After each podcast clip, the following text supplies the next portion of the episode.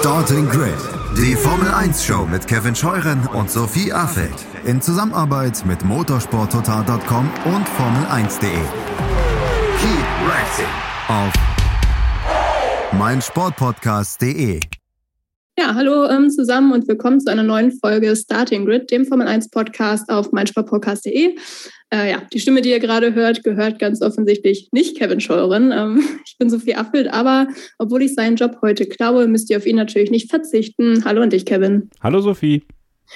Und wir sind natürlich nicht allein. Christian Nimmervoll ist zwar noch im Urlaub, aber er wird natürlich würdig vertreten und zwar wie schon in der vergangenen Woche vom stellvertretenden Chefredakteur des Motorsport Network Germany. Herzlich willkommen auch an Stefan Ehlen.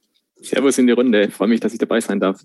Ja, freuen uns natürlich auch. Und ähm, alle guten Dinge sind heute vier, denn ich freue mich sehr, dass auch Lisa Höfer aus der RTL Sport und Formel 1 Redaktion die Zeit gefunden hat, heute mal wieder dabei zu sein. Hallo auch an dich, Lisa. Hallo Sophie, hallo in die Runde und natürlich auch an euch. Hallo zusammen. Ja, schön, dass du da bist. Ähm, wir haben ja jetzt alle eine Woche Formel 1 Entzug gehabt, sozusagen. Ähm, Lisa, hat dir die Woche schon gereicht, um dich von diesem ja, Wahnsinnsrennen in Sochi zu erholen? Also ich war tatsächlich ganz froh, dass jetzt eine Woche Pause war, dass man das, wie du sagst, ähm, auch mal so ein bisschen sacken lassen kann. Mir ging es die Wochen davor fast so ein bisschen zu schnell mit den vielen Tripleheadern und man war noch so irgendwie gar nicht bereit für ein neues Rennwochenende und so verrückt wie die letzten Rennen waren, ähm, tat mir das persönlich ganz gut, eine Woche durchzuatmen. Es wurde ja nicht langweilig, Themen gibt es genug, da haben wir wahrscheinlich in der Vorschau dann auch das ein oder andere zu besprechen. Ja, aber ich freue mich schon auch, dass es jetzt wieder weitergeht. Also zu lange darf die Pause dann für mich auch immer nicht sein. Ja, du sprichst es an. Es geht ja am Wochenende weiter mit dem großen Preis der Türkei dann. Da wollen wir natürlich nachher auch noch drüber sprechen. Äh, zuvor haben wir aber noch ein paar andere aktuelle Themen. Und äh, ja, einsteigen wollen wir da mit einer Nachricht, die den äh, Rennkalender betrifft. Ähm, ja, dass der große Preis von Australien nicht stattfinden kann, da steht ja schon seit vielen Wochen fest. Aber seit dem vergangenen Donnerstag gibt es jetzt auch endlich äh, ja, einen Ersatz. Ähm, eine große Überraschung war es nicht. Es ist Katar geworden, wie man ja schon länger vermutet hatte. Ähm, ja, das heißt, der Golfstart äh, wird dann zusammen mit Mexiko und Brasilien den letzten Tripleheader ähm, der Saison bilden. Ähm, Lisa, nochmal Frage an dich. Ist die Austragung dieses Renns für dich jetzt schon so ein bisschen Vorzeichen für das, wo die Formel 1 in Zukunft äh, hingehen wird? Wir haben ja jetzt allein in dieser Saison schon vier Rennen jetzt in dieser Region. Ähm, siehst du da irgendwie noch einen Weg dran vorbeigehen, dass sich diese Tendenz auch fortsetzt? Also ich glaube, das, was die größere Überraschung war im, im Zuge der Verkündung, zumindest für mich, ähm, dass, dass es Katar jetzt wird als Australien-Ersatz, das ähm, war, glaube ich, für den ja, Fan oder auch für uns, die das beobachten, keine große Überraschung. Aber der Zehn-Jahres-Deal, der da noch dranhängt, also dass sich die Formel 1 committet, ab übernächstem Jahr dann auch zehn Jahre in Katar zu fahren, das hatte ich so nicht auf dem Zettel. Und ähm, ja, es ist ja schon eine Tendenz, die sich da immer deutlicher abzeichnet, dass wir weniger Traditionsstrecken ähm, im Kalender haben, dass wir ähm, ja jetzt auch dieses Jahr in Saudi-Arabien zum ersten Mal ein Formel-1-Rennen haben, dass wir jetzt Katar dann auch für sehr, sehr viele Jahre fest verankert im Kalender haben. Das ist schon ein Trend, ähm, der tut mir ein bisschen weh, einfach um, als Fan von vielen alten Strecken, einfach auch als Person, die mit dem einen oder anderen, was sich in den Ländern abspielt, äh, Probleme hat, die jetzt mit dem Sport äh, nichts zu tun haben, aber die ich ehrlicherweise nicht so ähm, trennen kann, was zum Beispiel auch Menschenrechte angeht und die Situation dort, ähm, dass es schon so einen kleinen Beigeschmack hinterlässt. Auch wenn ich jetzt noch gar nicht weiß, ob die Strecke vielleicht super wird oder ob ähm, wir uns da auf ein spannendes ähm, Wochenende freuen dürfen. Aber erstmal hatte diese Verkündung für mich schon so einen Beigeschmack, dass ich dachte, ach, ähm, ja, Australien wäre mir schon lieber gewesen und in den nächsten zehn Jahren hätte ich schon auch ein paar andere Favoriten für den Spot im Rennkalender als Katar. Ja, Stefan, du hast gerade diesen Zehn-Jahres-Deal ähm, angesprochen. Wenn man sich jetzt so die Entwicklung auch der Formel 1 in den vergangenen Jahren so anguckt, könnte man ja vermuten, dass diese Veranstaltung zukünftig vielleicht auch eher ins, ins Zentrum von Doha auch gerückt werden könnte. Ähm, ja, da wird sich natürlich vielleicht auch ein Stadtkurs sehr anbieten, jetzt mal unabhängig auch von den Ländern, in denen gefahren wird. Wie siehst du denn diese Entwicklung mit den Stadtkursen, die sich da gerade abzeichnet? Also wir haben ja auch noch Jeddah in diesem Jahr, Miami im nächsten Jahr. Bist du da ein Fan von in der Formel 1 oder geht es dir da auch wie Lisa, dass du eher so diese Traditions- und äh, ja, richtigen Rennstrecken in Anführungszeichen lieber magst? Also sofern der Stadtkurs gut ist, bin ich da auf jeden Fall ein Fan davon. Also ganz grundsätzlich glaube ich halt eher von den Stadtkursen der alten Schule. Also ich finde Monaco grandios. Da werden mich jetzt einige wieder steinigen dafür und sagen, Monaco ist das Schlimmste überhaupt. Aber für mich ist Monaco als Rennstrecke sensationell. das ist quasi der, die Mutter aller Stadtkurse, wenn man so will. Bei den neuen Stadtkursen, die es jetzt da gibt, da bin ich ehrlich gesagt vom Fleck weg erstmal ein bisschen skeptisch, ob das dann tatsächlich auch so wird, weil da habe ich oft den Eindruck, das ist sehr künstlich, künstlich aufgestülpt äh, für die Kulisse. Also die Kulisse steht da schon sehr im Vordergrund und dann wird halt noch eine Rennstrecke irgendwo hingezaubert. Dieses Flair, was man da hat in Monaco, vielleicht auch in Macau zum Beispiel, auch ein irrer Stadtkurs, das hat man zum Beispiel in Yas Marina in Abu Dhabi nie so richtig hingekriegt. Da ist ja auch per se so ein bisschen Monaco-Feeling aufgebaut worden mit dem Yachthafen. Singapur, finde ich zum Beispiel, ist noch ganz gelungen. Yeongam, da hätte mal eine Stadtkursstrecke entstehen sollen, aber die Stadt hat halt immer gefehlt und so. Also da gab es schon so ein paar Projekte von der Formel 1, wo ich mir nicht so richtig sicher bin, ob sie sich damit einen Gefallen getan hat, im Sinne von dieses Image, was man da transportieren wollte von Stadtrennen. Hm. Also in meiner Sicht gab es da ein paar Experimente, die waren nicht so ganz gelungen. Bei Miami bin ich zum Beispiel auch jetzt nicht so ganz überzeugt davon, dass das wirklich der Hit ist, wenn man ein zweites US-Rennen etablieren will, ob man dann auf dem Parkplatz fahren will. Das hat schon mal nicht funktioniert in den 80er Jahren mit Las Vegas. Ich glaube, dieses Mal werden sie es wahrscheinlich besser hinkriegen, ganz grundsätzlich. Aber ja, da wäre mir zum Beispiel jetzt eine normale Rundstrecke lieber gewesen in Amerika. Da gibt es ja haufenweise tolle Rennstrecken. Ähm, klingende Namen sind da auch dabei. Da hätte man sicherlich auch was machen können. Ob das dann jetzt der goldene Wurf ist mit Miami, hm. ich habe generell das Gefühl bei Liberty Media, da ist eher so die Richtung, man braucht den Namen. Man will den Namen haben und das ist in dem Fall Miami. Die Strecke ist dann vielleicht eher sekundär. Bei Jeddah bin ich mir nicht so ganz sicher, ehrlich gesagt, ähm, was das werden wird, weil die Strecke ist ja, glaube ich, sehr, sehr lang, hat sehr, sehr viele Kurven und soll aber gleichzeitig ein Überholfestival bieten. Also was da dann am Ende bei rauskommt, da bin ich wirklich sehr interessiert, ähm, wie diese ganzen Vorzeichen, die da schon postuliert werden, zusammenkommen. Und was mich in dem Zusammenhang auch so ein bisschen irritiert, wenn es dann jetzt schon wieder heißt, bei Chida zum Beispiel, naja, jetzt machen wir das Rennen dann für zwei, drei Jahre in dieser, in dieser Region und dann zieht der Grand Prix ohnehin um nach Riyadh oder in die Nähe von Riyadh in Saudi-Arabien, ähm, dass da auch gar keine gar keine, äh, wie soll man sagen, eigene Geschichte geschrieben wird, sondern dass man sagt, naja, das ist eh nur so ein Lückenfüller, bis dann die eigentliche Rennstrecke bereit ist. Ähm, also das spricht dann auch schon wieder dafür, dass Liberty Media halt sagt, ja gut, die laden halt ein, die wedeln mit dem Geldschein und dann kommen wir halt, egal was die dort veranstalten. Und da blutet einem schon, glaube ich, ein bisschen das Herz, wenn man dann einfach denkt, ähm, es gäbe vielleicht auch andere Austragungsorte, die haben aber nicht die Möglichkeiten, wie jetzt zum Beispiel Saudi-Arabien oder oder Katar beispielsweise, wo man dann auch damit kokettiert, dass man vielleicht irgendwo eine neue Rennstrecke aufbaut. Und ähm, das finde ich dann tatsächlich schon ein bisschen schade. Also Geld alleine und eine vielleicht ganz nette Kulisse und vielleicht auch ein paar schöne Lämpchen, das macht es für mich halt alleine nicht aus, sondern da gehört schon auch ein gewisses Flair dazu, was die Rennstrecke an sich ausmacht. Und da, glaube ich, hat die Formel 1 in den letzten Jahren, was die neuen Strecken angeht, doch ein paar Sachen zu wünschen übrig lassen. Ja, ich glaube, das sehen auch viele Fans so. Ähm, ja, Katar ist natürlich äh, nicht nur aus dem Grund schwierig, sondern äh, ja auch aufgrund der Menschenrechte natürlich. Viele Fans auf Social Media haben da, wie auch zu erwarten war, sehr wütend auf diese Ankündigung reagiert. Ähm, wir haben ja auch in der Starting Grid äh, Telegram-Gruppe da schon recht intensiv drüber diskutiert, muss man sagen. Ähm, ja, in der Gruppe seid ihr übrigens natürlich auch herzlich willkommen, wenn ihr noch nicht dabei seid. Ähm, das nur so am Rande noch. Ähm, ja, äh, ich will das Thema auch gar nicht so weit ausbreiten, weil wir da sicherlich in Zukunft vielleicht auch nochmal drüber sprechen können, vielleicht mit jemandem, der da so ein bisschen mehr Experte ist. Aber ohne jetzt Katar auch als einziges Negativbeispiel mal so hervorheben zu wollen, Kevin. Also diese Ernsthaftigkeit der ganzen We Race as One-Kampagne der Formel 1 wird ja jetzt schon ein bisschen länger in Frage gestellt, kann man sagen.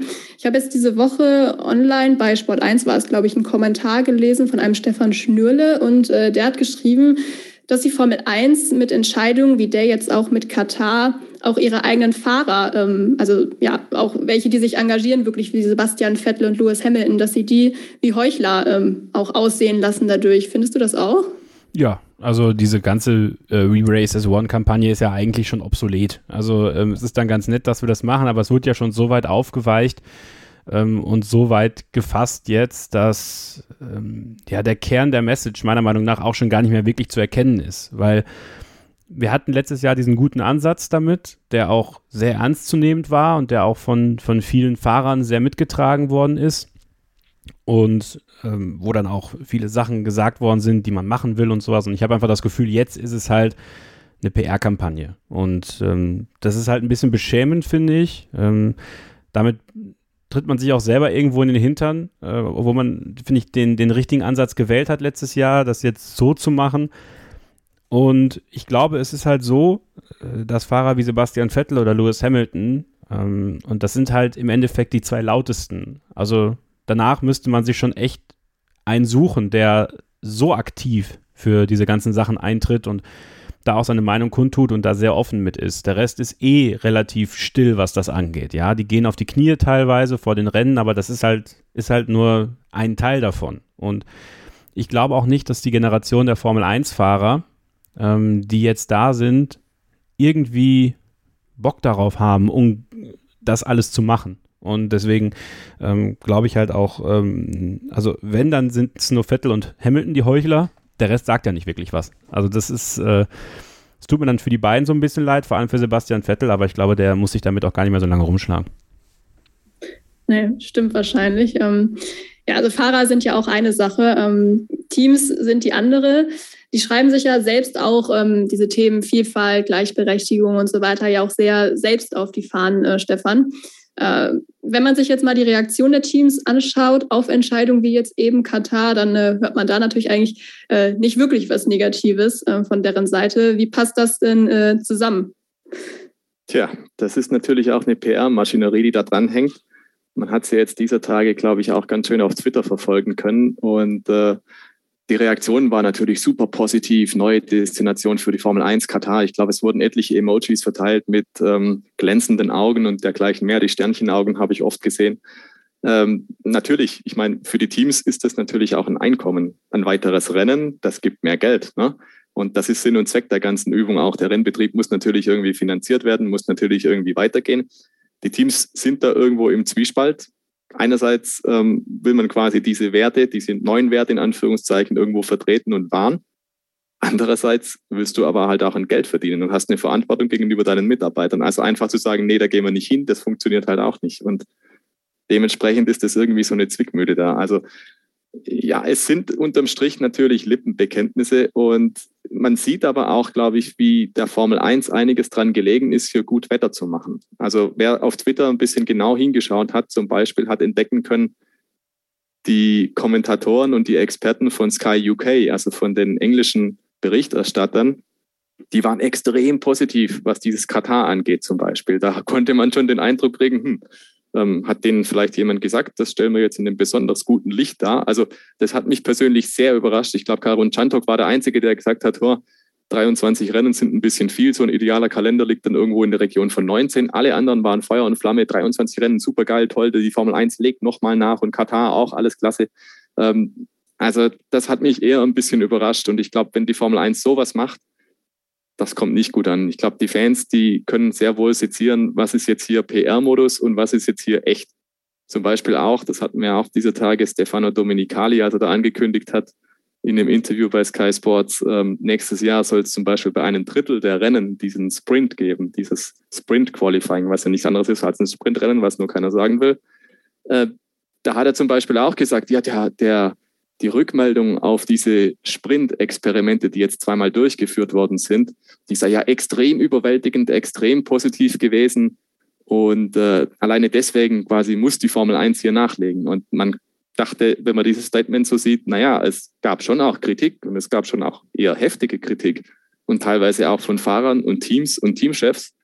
Ähm, aber in der Außendarstellung zum Beispiel stellt er sich jetzt so hin als alles super duper, da hat es nie irgendwie ein Querwort gegeben oder so, sondern das ist quasi die Verpflichtung der Formel 1, jetzt hier was zu machen. Und da bin ich mir nicht so ganz sicher, ob diese laute Trompete so auf die Dauer funktioniert, wenn jeder tatsächlich für sich selber auch nachschauen kann, hey, das ist nicht so ganz glasklar, wie es hier dargestellt wird. Also da habe ich schon den Eindruck, dass die Formel 1 sich ein Stück weit auch vergaloppiert und äh, vieles versucht, schön zu reden, was vielleicht auch nicht einfach so schön ist. Und ich würde da schon dafür plädieren, dass man das ein bisschen differenzierter betrachtet.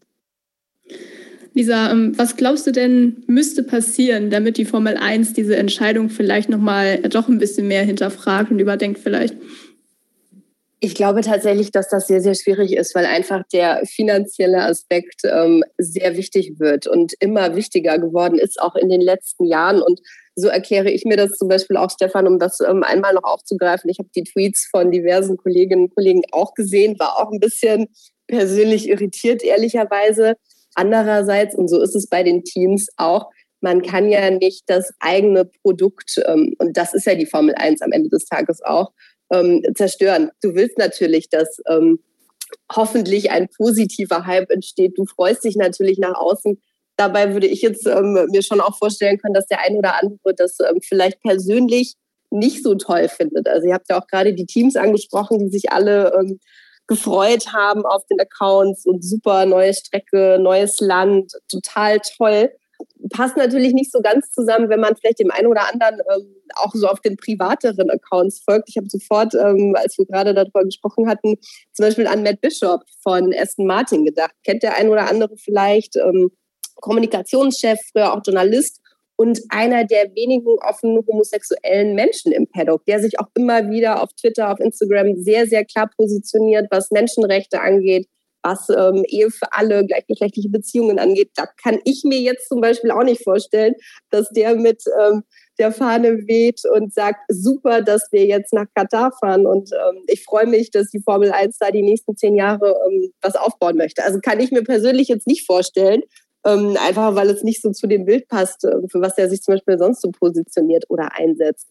Ich glaube, die Formel 1 ähm, wird früher oder später vielleicht merken, wenn das Feedback zu negativ ist, dass man es vielleicht ein bisschen anders verkaufen muss. Also diese Sprintrennen-Geschichte ähm, ich war auch ein bisschen überrascht, wie das dargestellt wurde, wobei ich ja, glaube ich, auch der einzige Mensch bin, der das gar nicht so schlimm fand. Also ich war auch eher positiv. Mich dürfte Stefano Dominicali zu den 60 Prozent zählen, weil ich es einfach eine gute Idee finde, an der man zwar noch ein bisschen ähm, justieren muss, aber bin jetzt nicht ähm, tendenziell dagegen. Aber am Ende trifft es, glaube ich, das, das gute Zitat von Lewis Hamilton, Cash is King an so vielen Stellen. Und das ist in der Formel 1 nicht anders als in vielen anderen Dingen auch. Ja, man muss sagen, äh, leider kann man dieses Zitat wirklich es extrem so häufig oft, ne? verwenden. Ja. es passt ja. so oft. Das ist auch ein bisschen, ähm, wenn ich so drüber nachdenke, manchmal ein bisschen so, okay, das kommt gerade von Lewis Hamilton, der jetzt auch nicht arm ist und der auch ähm, sehr, sehr viel Geld rausgeschlagen hat mit diversen Verträgen. Aber dieser Satz ist einfach immer wieder treffend. Und so ist es ähm, ja in vielen Bereichen, nicht nur in der Formel 1, das muss man ja so ehrlich auch sagen. Ne? Also eine Fußball-WM findet ja auch in Katar statt. Ähm, ist leider einfach so der, der Lauf der Welt gefühlt. Ne? Ja, Lustig. absolut. Lustig ist aber an der Geschichte eigentlich auch, jeder hat ja im Prinzip Bernie Ecclestone als das personifizierte Übel betrachtet in der Formel 1. Der sei so geldgierig, der scheffelt und tut, der macht. Und irgendwie hat man gerade den Eindruck, äh, warte mal, selbst Bernie hat sich nicht getraut, mehr als zwei Rennen im Nahen Osten zu etablieren. Ne? Und jetzt kommt Liberty Media daher und drückt da schon kräftig nochmal nach. Da mag sicherlich auch die, die Weltwirtschaftssituation, Corona-Krise und so eine Rolle spielen. Die brauchen irgendwo sichere Häfen für die Formel 1, wo sie einfach wissen, da kann man über Jahre hinweg planen, das wird laufen. Aber trotzdem, ne, das ist schon so, dass man den Eindruck kriegen kann, auch Liberty Media, ja, die äh, fahren den Kurs von Bernie fort und die drehen vielleicht sogar noch die ein oder andere Stellschraube ein bisschen schärfer nach. Ja, ist ja auch nicht ausgeschlossen, ähm, haben wir schon öfter auch gesagt, dass ja vielleicht auch die Rechte irgendwann auch an den arabischen Raum abgetreten werden. VW ist ja auch großes Thema in dem Bereich. Also ja, ich glaube, das Thema wird uns auf jeden Fall zwangsläufig in der Zukunft noch häufig begleiten mit äh, ja, all seinen zahlreichen Facetten. Äh, für heute wollen wir es erstmal dabei belassen und äh, an dieser Stelle mal eine kleine Pause machen, bevor wir dann aber gleich noch über ein ja, weiteres sehr, sehr wichtiges Thema meiner Meinung nach reden wollen. Ähm, ja, also bleibt dran bei Starting Grid, eurem Formel 1 Podcast auf meinsportpodcast.de. Wie baut man eine harmonische Beziehung zu seinem Hund auf? Puh, gar nicht so leicht. Und deshalb frage ich nach, wie es anderen Hundeeltern gelingt, beziehungsweise wie die daran arbeiten.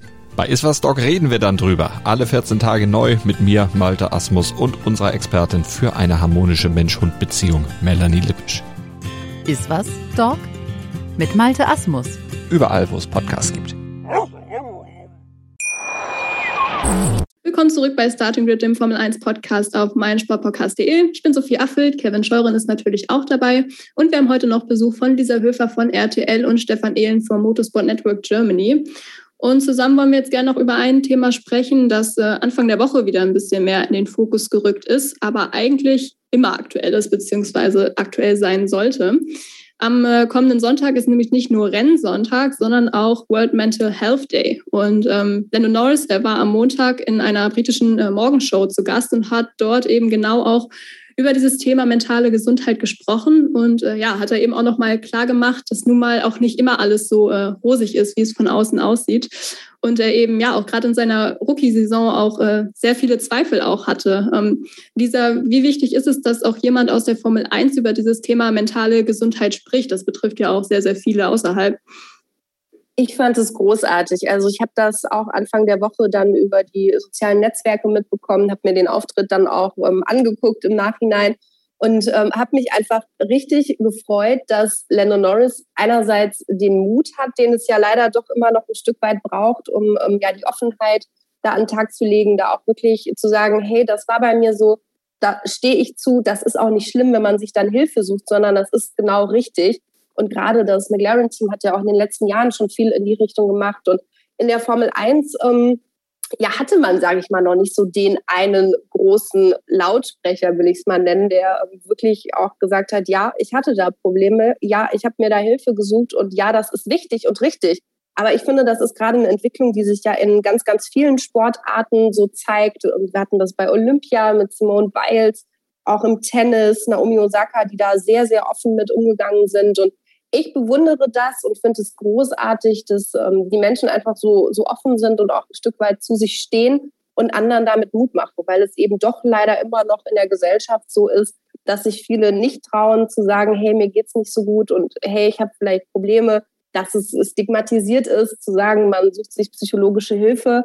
Und genau das sollte es halt nicht sein. Deshalb total Hut ab vor Lando Norris. Ich habe mich riesig gefreut dass er den Weg da ähm, auch so gegangen ist und finde es super, dass es jetzt in der Formel 1 auch in dem Bereich ein richtiges Vorbild gibt. Ich glaube, das kann man schon so sagen. Ja, ist ja auch nicht das erste Mal, dass er darüber gesprochen hat.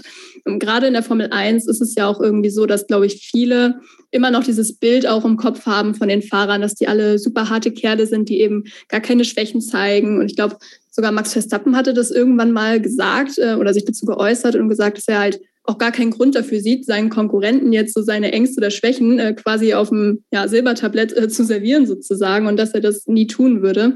Äh, Kevin, Max Verstappen gehört dann vielleicht jetzt nicht zwingend dazu. Aber glaubst du, dass vielleicht jetzt auch der ein oder andere Fahrer offener mit dem Thema umgehen wird in der Zukunft, jetzt wo Lando Norris den Stein vielleicht so ein bisschen auch ins Rollen gebracht hat? Ja, das glaube ich schon. Und äh, das ist auch genau richtig so. Ich würde da Lisa 100% zustimmen wollen. Und äh, ich erinnere mich an mein Vintage-Gespräch mit Nick Heidfeld, was sich die Leute ja gerne im Archiv nochmal anhören können auf meinsportpodcast.de, dass ähm, er erzählt hat, dass er bereits 2005 einen Mentaltrainer hatte, das aber niemandem gesagt hat, nicht also er sagte nicht, äh, weil er irgendwie Schwäche gezeigt hätte, sondern weil keiner diesen Vorteil haben sollte, einen Mentaltrainer zu haben und äh, professionelle Hilfe zu haben in schwierigen Momenten.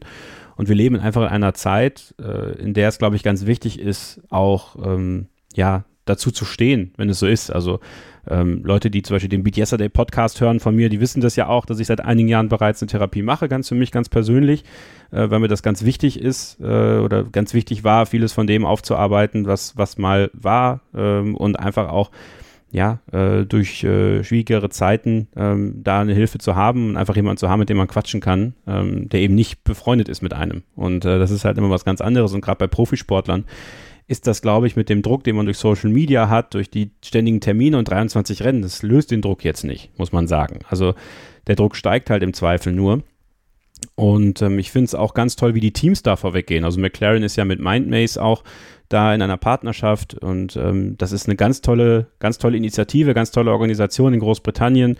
Und ähm, dieses Beispiel ähm, sollten viele, viele weitere Teams und viele Fahrer einfach auch mitgehen und da einfach auch ein, ein, positives Zeichen in die Welt geben, zu sagen, okay, wenn, wenn etwas ist, wenn ihr zu viel Druck habt, dann, dann holt euch Hilfe, ihr seid da nicht alleine. Und ähm, das, das finde ich total beachtenswert. Und ich, ich glaube ja, ich glaube, dass die nächste Generation an Fahrern da, ähm, die auch aus der Formel 2 und Formel 3 mal hochkommen, dass das, ähm, dass das eine neue Generation ist, was das auch angeht und was vielleicht mit diesem Stigma des, des harten Motorsportlers. Und ich glaube auch nicht, dass Max Verstappen äh, nicht einen Mentaltrainer hat. Ich glaube, dass das zu jedem Profisportler mittlerweile ein Stück weit dazugehört und auch wenn Max Verstappen nach außen hin vielleicht gerne dieses harte Bild abgeben möchte, ähm, würde ich, würde ich schon davon ausgehen, dass er zumindest eine Person hat in seinem Stab, in seinem Staff, äh, der ihm da vielleicht auch mal äh, hilft, weil ähm, das äh, wird, glaube ich, ganz, ganz wichtig sein. Das kann ein Physio sein, das kann auch wirklich ein professioneller Mentaltrainer sein. ja, aber ich glaube, dass es äh, viele weitere Formel-1-Fahrer da mitmachen werden und mitgehen werden, öffentlich. Ja, würde mich auf jeden Fall auch sehr freuen. Ich kann es mir aber auch in der Tat gut vorstellen. Ähm, du hast jetzt Social Media eben ja auch schon angesprochen. Ich glaube, es hatte Lando Norris auch gesagt, dass er auch vieles auch gar nicht mehr selbst macht aus seinen Kanälen, einfach, ähm, ja, weil er meint, dass ihm das auch einfach nicht äh, gut tut. Aber ähm, auch die Medien generell sind da natürlich auch ähm, involviert. Ähm, ja, Lisa hat es auch schon angesprochen mit Naomi Osaka, die ja ähm, vor ein paar Monaten auch die French Open, also nicht die French Open boykottiert hat, sondern die Presse da, weil sie auch so ihre mentale Gesundheit äh, schützen wollte. Natürlich gehört es jetzt irgendwie auch dazu, sich auch der Kritik der Medien auszusetzen, wenn man Profisportlerin oder Profisportler ist. Aber ich würde trotzdem gerne mal auch ähm, eure Meinung aus der Berichterstattungsperspektive hören. Vielleicht auch mal von dir, Stefan. Seid ihr euch in der Redaktion bewusst auch, was für oder was ihr auch für einen Einfluss habt auf die Fahrer mit dem, was ihr schreibt oder berichtet?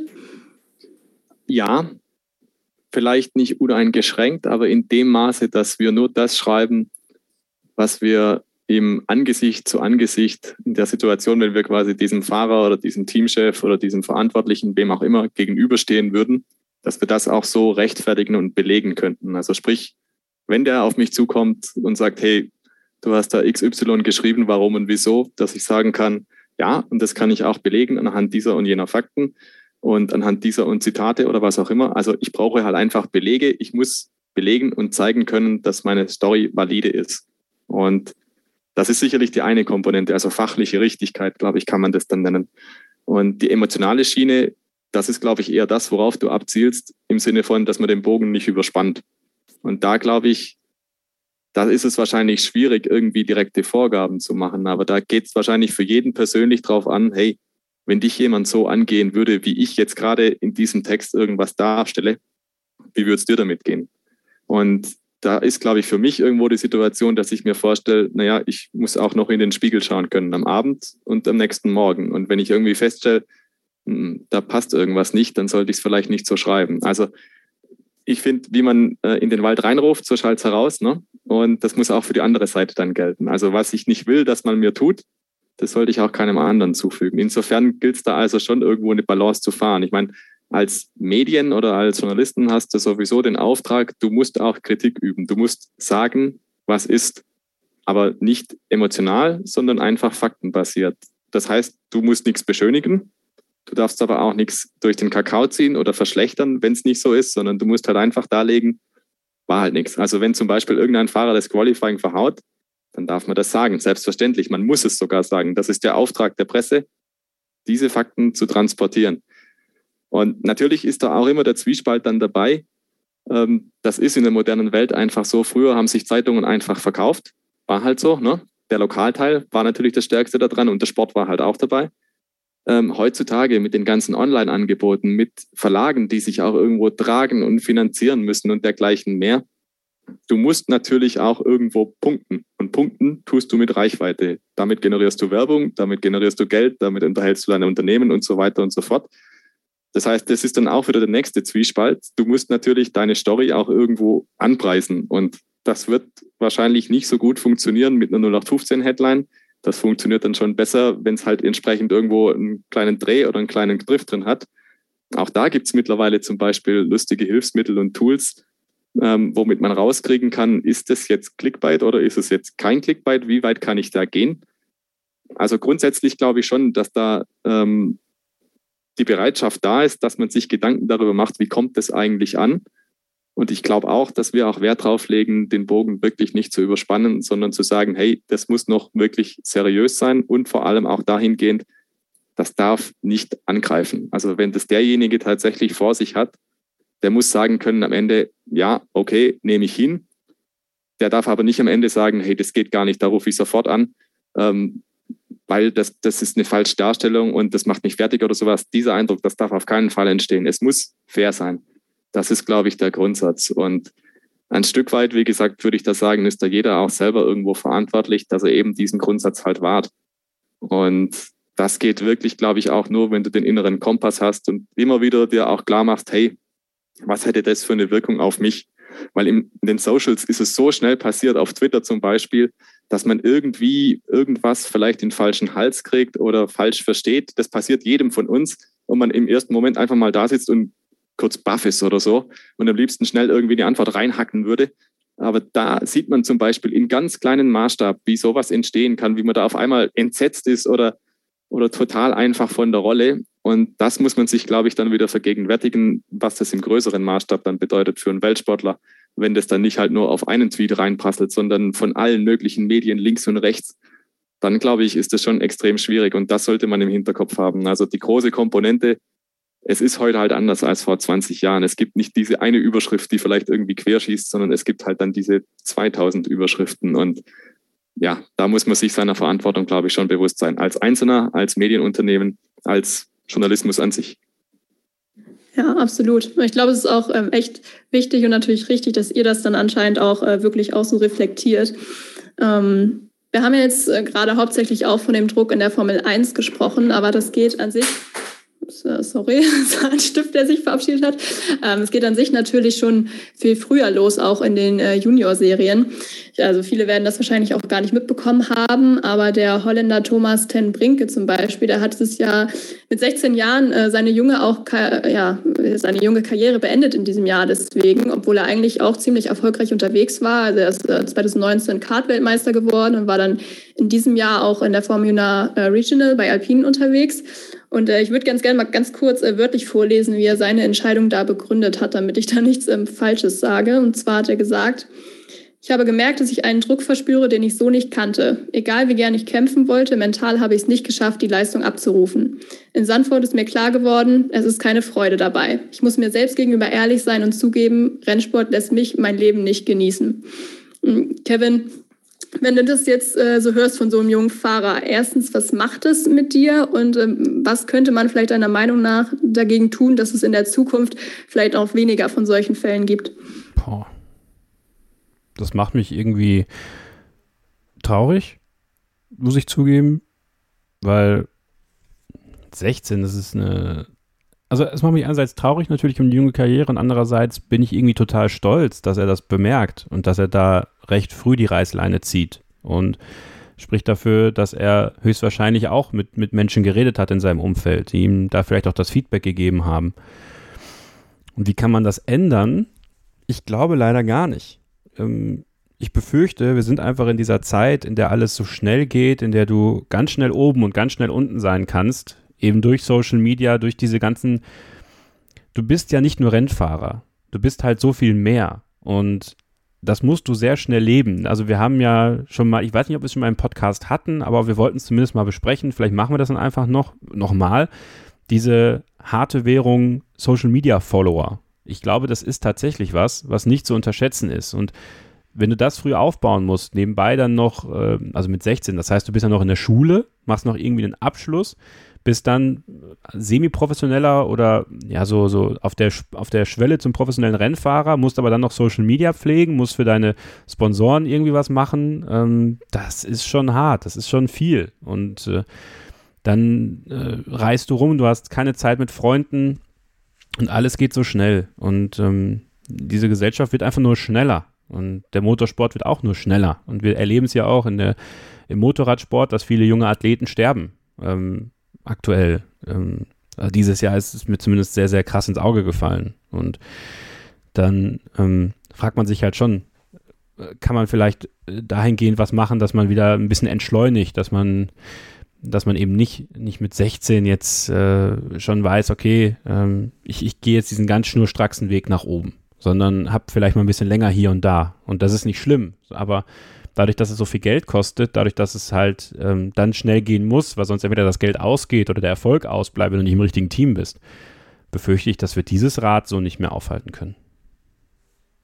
Ja, wenn du so sagst, auch 16 und 17, ne, da weiß ich nicht, ich kann mir da gar nicht vorstellen. Ich meine, Max Verstappen ist ja auch mit 16 oder 17 in die Formel 1 gekommen. Das muss ja auch wahnsinnig gewesen sein, ja, in dem Alter mit dem Druck, der da ja auch von allen Seiten kommt. Ich meine, hast du schon gesagt, man richtet irgendwie alles ja, auf dieses Ziel aus und äh, du hast ja auch nicht nur Druck von außen, sondern du machst dir auch selbst ähm, wahnsinnig viel Druck. Ähm, aber es betrifft natürlich auch nicht nur die Fahrer. Ähm, das mentale Gesundheit generell betrifft natürlich irgendwie uns alle, aber unter anderem auch äh, die Teammitglieder. Ähm, der offizielle Kalender für die nächste Saison wird, glaube ich, ähm, nächste Woche veröffentlicht, aber es ist schon so ein bisschen durchgedrungen, dass es auch 2022 wieder ja, 23 Rennen geben soll und da werden ja, mit sehr großer Wahrscheinlichkeit auch wieder Tripleheader dabei sein. Ähm, dieser, das bedeutet natürlich ähm, für viele auch wieder extrem lange Arbeitstage, aber auch ja, super viel Zeit natürlich weg von zu Hause und von der Familie. Hm, findest du, ist das noch vertretbar, wenn wir auch an die psychische Belastung denken, die das mit äh, sich bringen kann? Natürlich auch nicht nur für Teammitglieder, auch für Journalisten, aber alle, die da irgendwie involviert sind.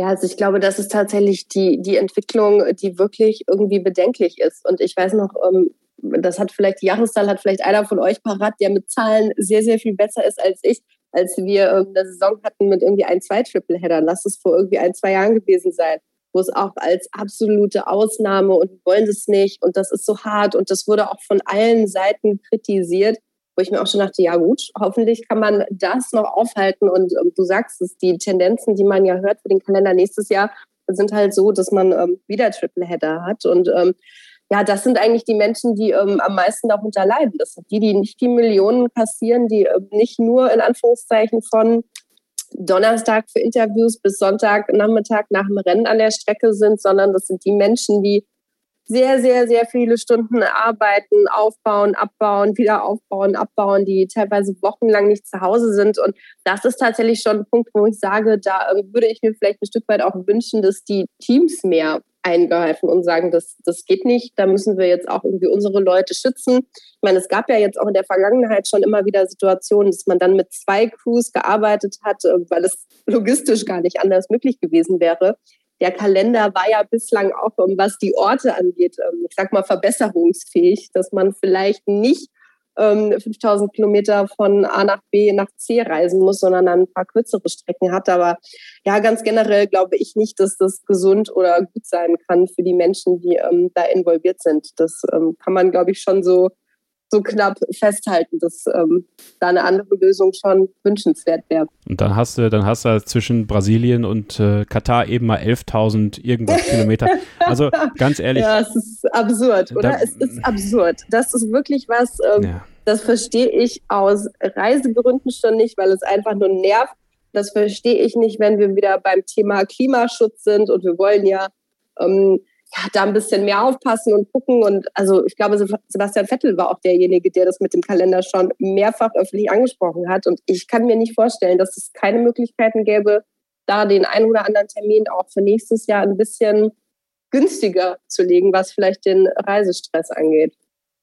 Also ist den, ja. also ist den Organisatoren ist es scheißegal. Also die sehen halt, die müssen die, die Gelder reinbekommen. Da kommen ja mehrere Interessen zusammen, die einfach nicht vereinbar sind. Also die Promoter brauchen die Kohle, äh, der Veranstalter will die Kohle von den Promotern und äh, nebenher arbeiten die Menschen halt dafür. Franz Toast hat es damals ja eigentlich gesagt, bei uns im, im Podcast-Interview. Entweder willst du hier Formel 1 arbeiten, dann will man eigentlich jede Woche arbeiten, dann können es nicht genug Rennen sein, oder äh, du lässt es halt bleiben. So, und das ist halt, solange die Teams und die Teammitglieder, das hatte ich ja auch getwittert in der Woche danach, nicht mal streiken oder sowas und nicht mal sagen, Leute, äh, hier, das geht so nicht mehr, wird nichts passieren. Und ich denke mal, dass, äh, ich, ich kenne das äh, das UK-Recht da nicht. Und ich würde es gerne mal wissen. Also wenn jemand von euch Experte ist, sagt uns bitte, äh, welche Möglichkeiten zum Streik die haben, ob die da Gewerkschaften haben oder sowas, weil ich glaube, bis das nicht passiert und bis die Teammitglieder selber sagen, wir machen das nicht mehr und man weiß halt nicht, ob die dann sagen, die Teams, ja okay, dann seid ihr halt weg. Dann holen wir uns halt neue, äh, irgendwelche Leute, die das machen. Und durch Brexit ist das alles gar nicht mehr so einfach, wie sie sich das vorstellen vielleicht ähm, dann, äh, dann wird sich was ändern. Aber solange alle diesen, dieses Hamsterrad weiter mitlaufen, wird dieses Hamsterrad doch weiterlaufen. Ich glaube, das, das hat auch sehr viel mit ähm, Zeitgeist zu tun. Ich glaube, mein Zeitgeist ist da vielleicht ein bisschen anders als der von Franz Toast. Ich finde die Formel 1 auch großartig und ich würde mir bestimmt auch, ähm, ich will jetzt nicht sagen, einen Arm ausreißen, um bei 23 Rennen vor Ort zu sein, weil es super ist. Aber am Ende des Tages braucht, glaube ich, auch jeder einfach mal Ruhepausen und braucht auch ähm, mal eine Woche oder zwei, wo man zu Hause ist und wo man nicht durch die Weltgeschichte jettet. Stichwort mentale Gesundheit. Warum sind denn so viele Prominente, sage ich jetzt mal, müssen wir gar nicht bei der Formel 1 bleiben, die jahrelang, jahrzehntelang in einem Hamsterrad irgendwie gefangen sind, will ich es fast nennen. Hier ein Album, da eine Tour, da dies, jenes. Das am besten schon ab 16, 17. Ja, da bist du irgendwann ausgebrannt. Und das finde ich ist halt schon was, was da so ein bisschen mit mit Ansage passiert. Die Frage ist dann halt, ob man sagt, naja gut, dafür bist du halt ähm, in der Königsklasse, dafür darfst du hier die Formel 1 ähm, mit am Laufen halten oder du bist halt raus. Also das wäre halt jetzt nicht meine Einstellung, aber es ist auch jetzt nicht meine Einstellung ähm, zu, zu, zu allen möglichen Sachen. Das ähm, sollte sich vielleicht ähm, ein bisschen eine Balance halten, aber ja, so wie die Situation im Moment ist, ähm, scheint es ja leider nicht zu passieren. Ja, kurios, auf jeden Fall kann man, glaube ich, ja. Kurios in der Geschichte ist ja, einzelne Teamchefs, die äußern sich ja hin und wieder und sagen, nee, Tripleheader wollen wir nicht, von Anfang an nicht, ne? Und betonen auch immer wieder, schlecht für die Mitarbeiter, die ganzen Fakten, die gerade schon genannt wurden. Ähm, das ist aber in meinem Empfinden immer nur so ein leichtes Bellen in den Medien, um halt zu sagen, ja, wir tun ja, wir wehren uns ja. Aber genau, aber es passiert nichts. Ne? Genau. Hinter den Kulissen, den Kalender segnen sie ja alle mit ab. genau, weil du beißt natürlich nicht in die Hand, die dich füttert. Ne? Das ist natürlich das alte Lied natürlich wieder, weil die Teams sind auch von der Formel 1 abhängig, finanziell abhängig. Und irgendwo sind sie dann dazu gezwungen, dieses Spiel auch mitzumachen. Wenn sie denn in der Formel 1 fahren wollen, dann auf Gedeih und Verderb. Dann hängst du da im Prinzip drin. Dann fährst du nach Katar, wenn die Formel 1 sagt, wir fahren nach Katar. Egal, was du über Katar denkst. Und dann machst du diese 23 Rennen und dann machst du diese fünf Tripleheader oder was weiß ich, wie viele es dann am Ende sind. Also das ist im Prinzip völlig klar, die haben eigentlich keine Wahl. Und wenn sie noch so oft hinstehen und sagen, hey, das ist nicht so clever und das wollen wir eigentlich nicht, dann kommt der neue Kalender raus und schon schaut es wieder so aus, oh, gibt es wieder einige Tripleheader, sind wir nicht einverstanden, aber gut, machen wir halt trotzdem. Also das ist, wie Kevin sagt, da fehlt irgendwo dann die Konsequenz, dass man auch wirklich hinsteht und sagt, so Freunde, nee, wollen wir nicht. Haben wir schon oft gesagt, wollen wir nicht. Und wenn Stefano Domenicali wieder sagt, ja, das hat wieder so toll funktioniert und prima, der beste Kalender aller Zeiten und was auch immer er sagen könnte. Also hat er nicht so gesagt. Ähm, das kann man ihm in den Mund legen, weil sowas wird bestimmt kommt. bestimmt noch, Stefan. Genau, sowas kommt bestimmt noch.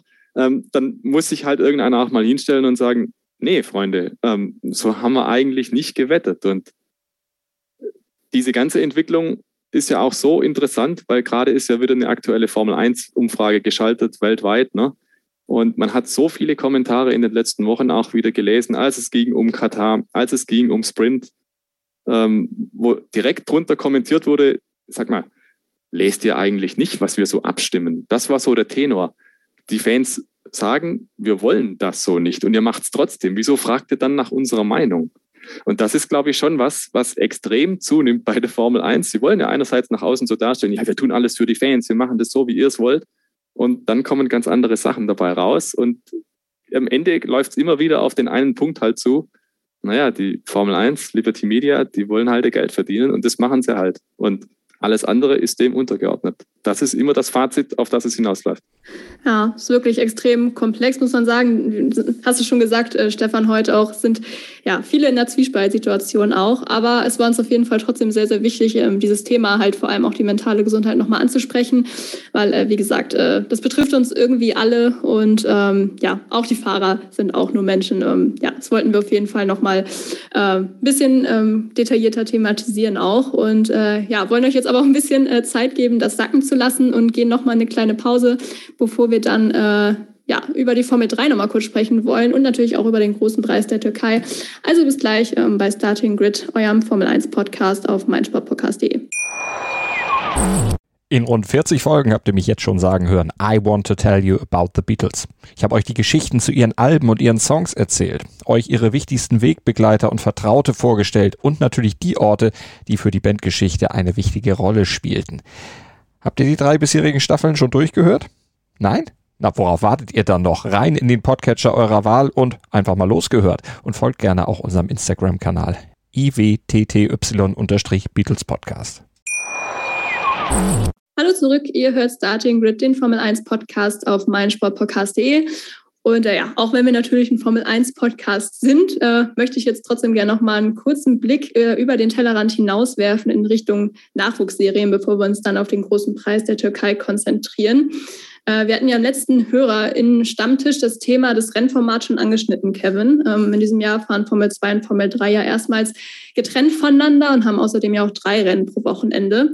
Jetzt äh, wurde in Sochi bekannt gegeben, dass beide Serien ab der nächsten Saison wieder zu dem alten Format zurückkehren mit zwei Rennen, äh, zwei Rennen pro Wochenende und äh, die fahren dann auch wieder zusammen im Rahmenprogramm der Formel 1.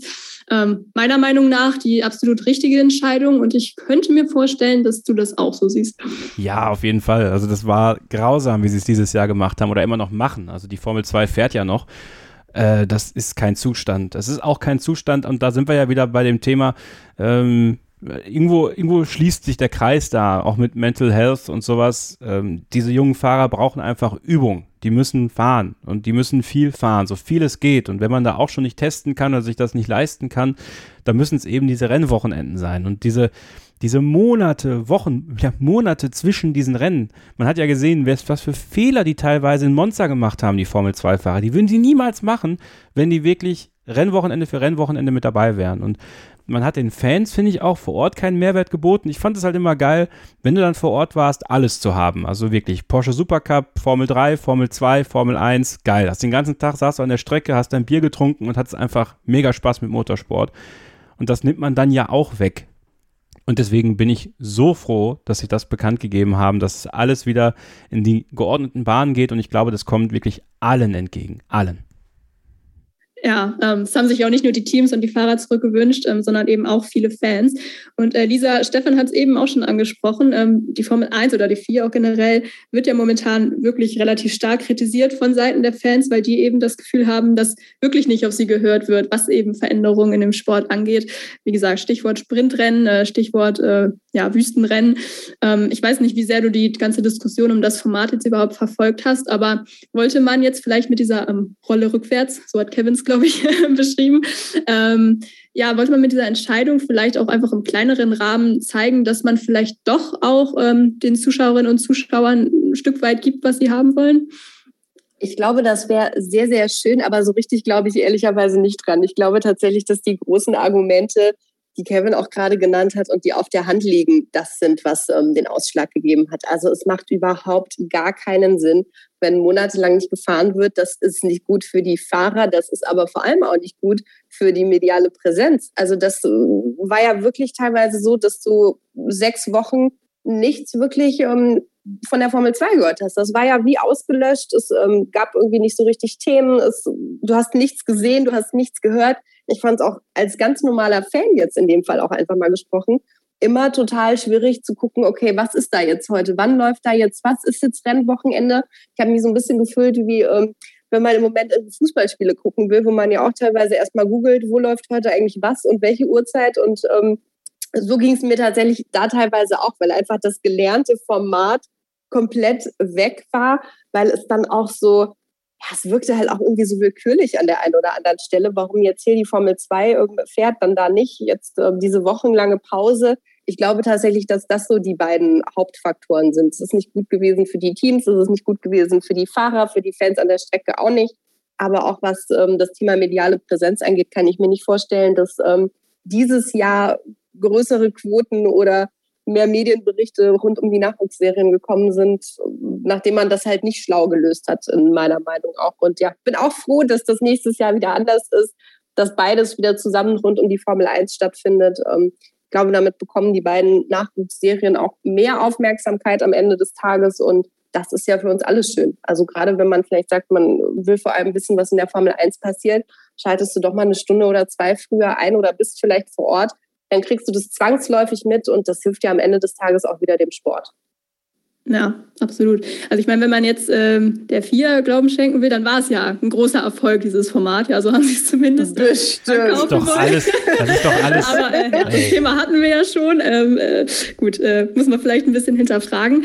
Äh, aber ich sage ja auch, ähm, auch die Fahrer fanden es halt eben ähm, ja, eher äh, mangelhaft, äh, was da ähm, ja so stattgefunden hat in diesem Jahr mit dem Format.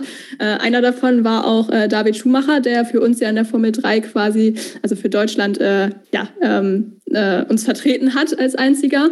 Und äh, es ist vielleicht sogar ein bisschen untergegangen bei diesem verrückten Formel-1-Rennen in Sochi. Aber ähm, die Formel 3 hatte ja auch ihr Saisonfinale ähm, am selben Wochenende. Und äh, dort konnte David Schumacher auch mit seinem Team äh, Trident den Gewinn der Konstrukteursmeisterschaft feiern. Also ähm, ja, auch herzlichen Glückwunsch dazu an dieser Stelle natürlich nochmal. Ähm, ja, Meister ähm, als Fahrerweltmeister, nicht Weltmeister, einfach nur Meister, ist ja noch keine Weltmeisterschaft, ähm, ist aber mal wieder, muss man sagen, ein äh, Bremer Fahrer geworden. Und äh, ja, deshalb an dieser Stelle auch nochmal Ehre, wem Ehre gebührt. Äh, Dennis Hauger hat sich im drittletzten Saisonrennen den Titel gesichert. Ähm, Kevin, ist aus deiner Sicht äh, Hauger der verdiente Sieger auch in diesem Jahr? Ja. Also ähm, auch wenn, wenn Jack Doohan ihm sicherlich ein, ein, guter Konkurrent war oder auch Clement Novalak und Frederik West, die jetzt nicht, nicht, also vom Talent her nicht so weit weg sind. Ich finde, Dennis Hauger ist extrem weit. Ähm, und das wird langsam für Red Bull auch zum Problem. Also es ist der nächste Red Bull Junior, der, der jetzt eine Leistung gezeigt hat, die wirklich à la Bonheur ist. Äh, sehr, sehr konzentriert, sehr schnell und dabei auch sehr präzise. Und ähm, das ist etwas, was mir an ihm generell aufgefallen ist, Sophie. Ich weiß nicht, wie du es wahrgenommen hast, aber ich finde ihn auch in den, in den Interviews, ich finde ihn ultra fokussiert und dabei aber noch so, so smart locker. Und das ist eigentlich genau das, äh, was man, was man, glaube ich, braucht, um, um diese Leistungen zu bringen, die man, die er gebracht hat. Also für mich war äh, Dennis Hauger ganz klar der verdiente Formel-3-Meister. Ja, absolut stimme ich dir auch zu mit den Interviews. Ähm, auch sehr reflektiert, also hat mir auch sehr gut gefallen. Und ähm, er hat auch die Meisterschaft das ganze Jahr über übrigens angeführt, ohne Pause. Also da kann man auch nochmal sehen, wie konstant er auch wirklich unterwegs war. Ähm, du hast ja eben schon angesprochen, dass Dennis Hauger auch zu den äh, Red Bull Junioren gehört, Kevin. Und ähm, Dr. Helmut Marko hat ja auch schon bestätigt, dass äh, der Norweger in, den nächsten, äh, in der nächsten Saison auch in die Formel 2 hochgehen wird. Ist ja auch der nächste äh, konsequente Schritt. Ähm, wenn jetzt alle aktuellen Red Bull Junioren ihre Verträge behalten, dann äh, haben wir schon einen vierten Red Bull Junior in der Formel 2, eben neben Juri Wips, Liam Lawson und äh, Jayan Daruvala. Und äh, du hast Jack Doohan eben schon angesprochen, Kevin, der ja Zweiter geworden ist in der aktuellen Formel-3-Saison. Auch der wird ja ähm, von Red Bull unterstützt und könnte da auch noch das äh, Quintett quasi perfekt machen, wenn man so sagen kann. Ähm, Stefan, man muss natürlich jetzt ohnehin erstmal abwarten, wie sich die auch in der nächsten Saison schlagen. Aber es ist natürlich so oder so vorprogrammiert, dass jetzt natürlich nicht ja, alle in der Formel 1 landen werden am Ende. Ist das jetzt eine absolute Luxussituation oder ein Problem? Was denkst du? Sowohl als auch, aber erinnert dich nochmal zurück in ein paar Saisons vorher, als es darum ging, ja, wer kriegt denn jetzt das zweite Auto bei Toro Rosso und auf einmal war kein Red Bull Junior da. Also das ist im Prinzip genau das Gegenteil, das Gegenkonstrukt dazu. Dann hat man Alex Albon wieder reaktivieren müssen, in Anführungszeichen, der ja schon in der Formel E unter Vertrag stand. Ähm, dieses Szenario will, glaube ich, Red Bull vermeiden. Und ich glaube, sie vermeiden es gerade sehr gut. Es ist ein Luxusszenario, wenn du wirklich vier, fünf Leute hast, die potenziell dazu fähig wären, Formel 1 zu fahren dann kannst du natürlich dir auch leisten zu sagen, okay, dann warten wir halt noch mal ein Jahr ab oder wir gucken einfach, wie die sich jetzt schlagen in den Nachwuchsprogrammen. Dennis Hauger ist sicherlich einer der Überflieger, einer, der wirklich Potenzial hat. Aber natürlich ist es auch irgendwo, du wächst natürlich die Erwartung, du erwächst Begehrlichkeiten bei den Fahrern, die sind jetzt da alle da drin, die kämpfen alle um den vielleicht einen oder vielleicht zwei Plätze, die irgendwann mal vielleicht frei werden oder auch nicht. Max Verstappen ist auf Jahre gesetzt. Das Cockpit ist klar. Pierre Gasly, wenn der nicht woanders einen super duper Vertrag kriegt, dann bleibt auch der. Dann reduziert sich schon mal auf zwei Cockpits und jedes Jahr wird Red Bull auch nicht wechseln wollen. Also die ganze Geschichte ist, glaube ich, ohnehin gedeckelt, wenn man so will. So viele Wechseloptionen gibt es gar nicht. Das heißt, manche in diesem Red Bull-Kader werden irgendwann vor der Realität stehen, es muss anderweitig weitergehen, wenn es denn weitergehen soll, weil bei Red Bull gibt es halt nicht genug Plätze. Und den Vorwurf kann man den Teams vielleicht machen. Da gibt es tatsächlich ja auch andere Beispiele. Mercedes hat ja auch jahrelang im Prinzip die eigenen Junioren nicht ins Werksteam reingeholt. George Russell ist jetzt dann der Erste. Pascal Wehrlein wollte man nicht. Esteban Ocon hat man zu Renault geschickt und so weiter und so fort. Also da gab es schon so ein paar Geschichten, wo man den Eindruck hatte, hey, ist euch dieses Nachwuchsprogramm eigentlich überhaupt noch wichtig oder wie wollt ihr das eigentlich rechtfertigen, wenn ihr über Jahre hinweg die Leute fördert und fordert und dann passiert am Ende nichts. Wenn ihr dann die Chance habt, dann nehmt ihr sie nicht. Und insofern stehst du mit so einem Nachwuchsprogramm und wenn du dann auch vier, fünf Leute ganz besonders in der zweiten oder dritten Reihe stehen hast, extrem unter Druck, dass du dann auch einen davon nehmen musst. Also insofern ist es äh, Fluch und Segen zugleich, glaube ich, weil irgendwo ist natürlich klar, du hast den hauseigenen Nachwuchs, das war bei Red Bull immer schon so. Die wollen die eigenen Talente reinbringen. Sebastian Vettel, Paradebeispiel natürlich, Max Verstappen auch so ein leuchtendes ähm, auf der anderen Seite aber auch hat man halt dann schnell den Ruf weg, irgendwie Talente zu verschleißen oder halt irgendwo versauern zu lassen. Und wir alle wissen, Helmut Marko ist jetzt auch einer, der eher knallhart ist. Wenn es mal ein Jahr vielleicht nicht läuft oder eineinhalb, das schaut er sich schon mal an. Aber dann will er wieder Fakten sehen, dann will er Ergebnisse sehen. Und dann kann es auch schnell vorbei sein mit der Herrlichkeit. Also ich glaube, es gibt leichtere Umfelder als Red Bull Junior zu sein. Aber wenn es läuft, wenn du wirklich einen Run hast, so wie Dennis Hauger dieses Jahr, und der setzt sich vielleicht nächstes Jahr auch noch mit einer soliden Formel 2-Saison fort, dann sitzt du, glaube ich, in einem extrem guten Boot, um dann auch in die Formel 1 aufzusteigen. Also es ist natürlich wie im Motorsport immer oder im, im, Profisport allgemein, Leistung wird sich hier durchsetzen und bei Red Bull ist es auch so, die müssen keine Autos verkaufen, denen geht es nur darum, dass irgendeiner schnell fahren kann. Dann landest du in der Formel 1. Und ja. dann ist Red Bull, glaube ich, eine sehr, sehr gute Anlaufstelle, wenn, und da hatten wir heute auch schon das große Thema, wenn du mit diesem immensen Druck umgehen kannst. Ja, genau, sprichst es an. Also der Druck spielt da ähm, sicherlich auch äh, eine große Rolle. Lisa, jetzt auch anschließend an das, was äh, Stefan eben gesagt hat, er hat ja auch die Mercedes-Vorgehensweise ähm, schon ein bisschen angesprochen. Ähm, wenn du jetzt äh, verantwortlich wärst für eine Akademie, äh, welchen Weg würdest du dann eher wählen? Ist es deiner Meinung nach äh, richtig, wie Red Bull es macht, sich eben diesen großen Fahrerpool aufzubauen, aus dem man dann fischen kann? Oder glaubst du, dass vielleicht auch eine Herangehensweise wie eben bei Mercedes, die ja wirklich nur sehr ausgewählte Fahrer auch äh, unter Vertrag haben, ähm, die man dann aber individueller oder gezielter vielleicht auch fördern kann? Was findest du da die sinnvollere äh, Herangehensweise für dich persönlich? Also ich glaube, es ist tatsächlich eine total schwierige Frage. Von Seiten Red Bull macht es natürlich Sinn. Man hat mehr Eisen im Feuer am Ende des Tages. Ähm, Gleichzeitig hat man aber natürlich das Problem, dass die Cockpits nicht unbegrenzt sind. Und jetzt hat Red Bull ja, ich will fast schon sagen, das Glück, dass es am Ende des Tages vier Sitze sind, die sie befüllen können.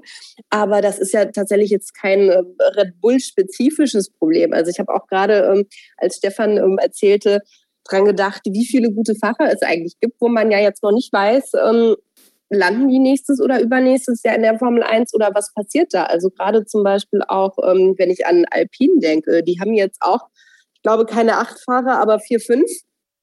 Aber eigentlich mit ihren zwei Cockpits ähm, ja auch wenig Plätze. Und äh, gerade wenn man sich die Formel 2 anguckt, Oscar Piastri, der jetzt auch schneller ist als jeder Karriereweg, den er sich, glaube ich, ausgemalt hatte, die Formel 2 anführt, am Ende vielleicht sogar Meister wird und dann halt in der Formel 2 nicht mehr fahren darf ja, da gibt es nächstes Jahr keinen Sitz. Und wenn Fernando Alonso noch ein Jährchen dranhängt und ähm, man ihn da nicht rausschmeißt, dann wird es vielleicht auch übernächstes Jahr keinen Sitz geben. Und das ist, finde ich, so ein bisschen das, das Spannungsfeld. Du musst natürlich den, den Fahrern eine Perspektive bieten und das werden alle Teams machen, aber du musst natürlich auch gucken als Fahrer Mensch, ähm, wo bleibe ich denn da? Und das ist, finde ich, in der Formel 1 im Moment generell ein bisschen eine Glückssache. Bist du im richtigen Jahr um, Meister oder weit oben mit dabei? Ich meine, jetzt hatten wir diese Saison direkt drei Formel-2-Fahrer, die es geschafft haben, einfach weil ähm, es Umstände gab, dass eben so viele Cockpits dann äh, frei wurden, frei gemacht worden sind. Und ähm, nächstes Jahr sieht es schon wieder ganz anders aus. Und das finde ich ist tatsächlich so eine Sache, die ich ähm, sehr, sehr schade finde. Ich weiß gar nicht, wer es ins Spiel gebracht hat, vielleicht ähm,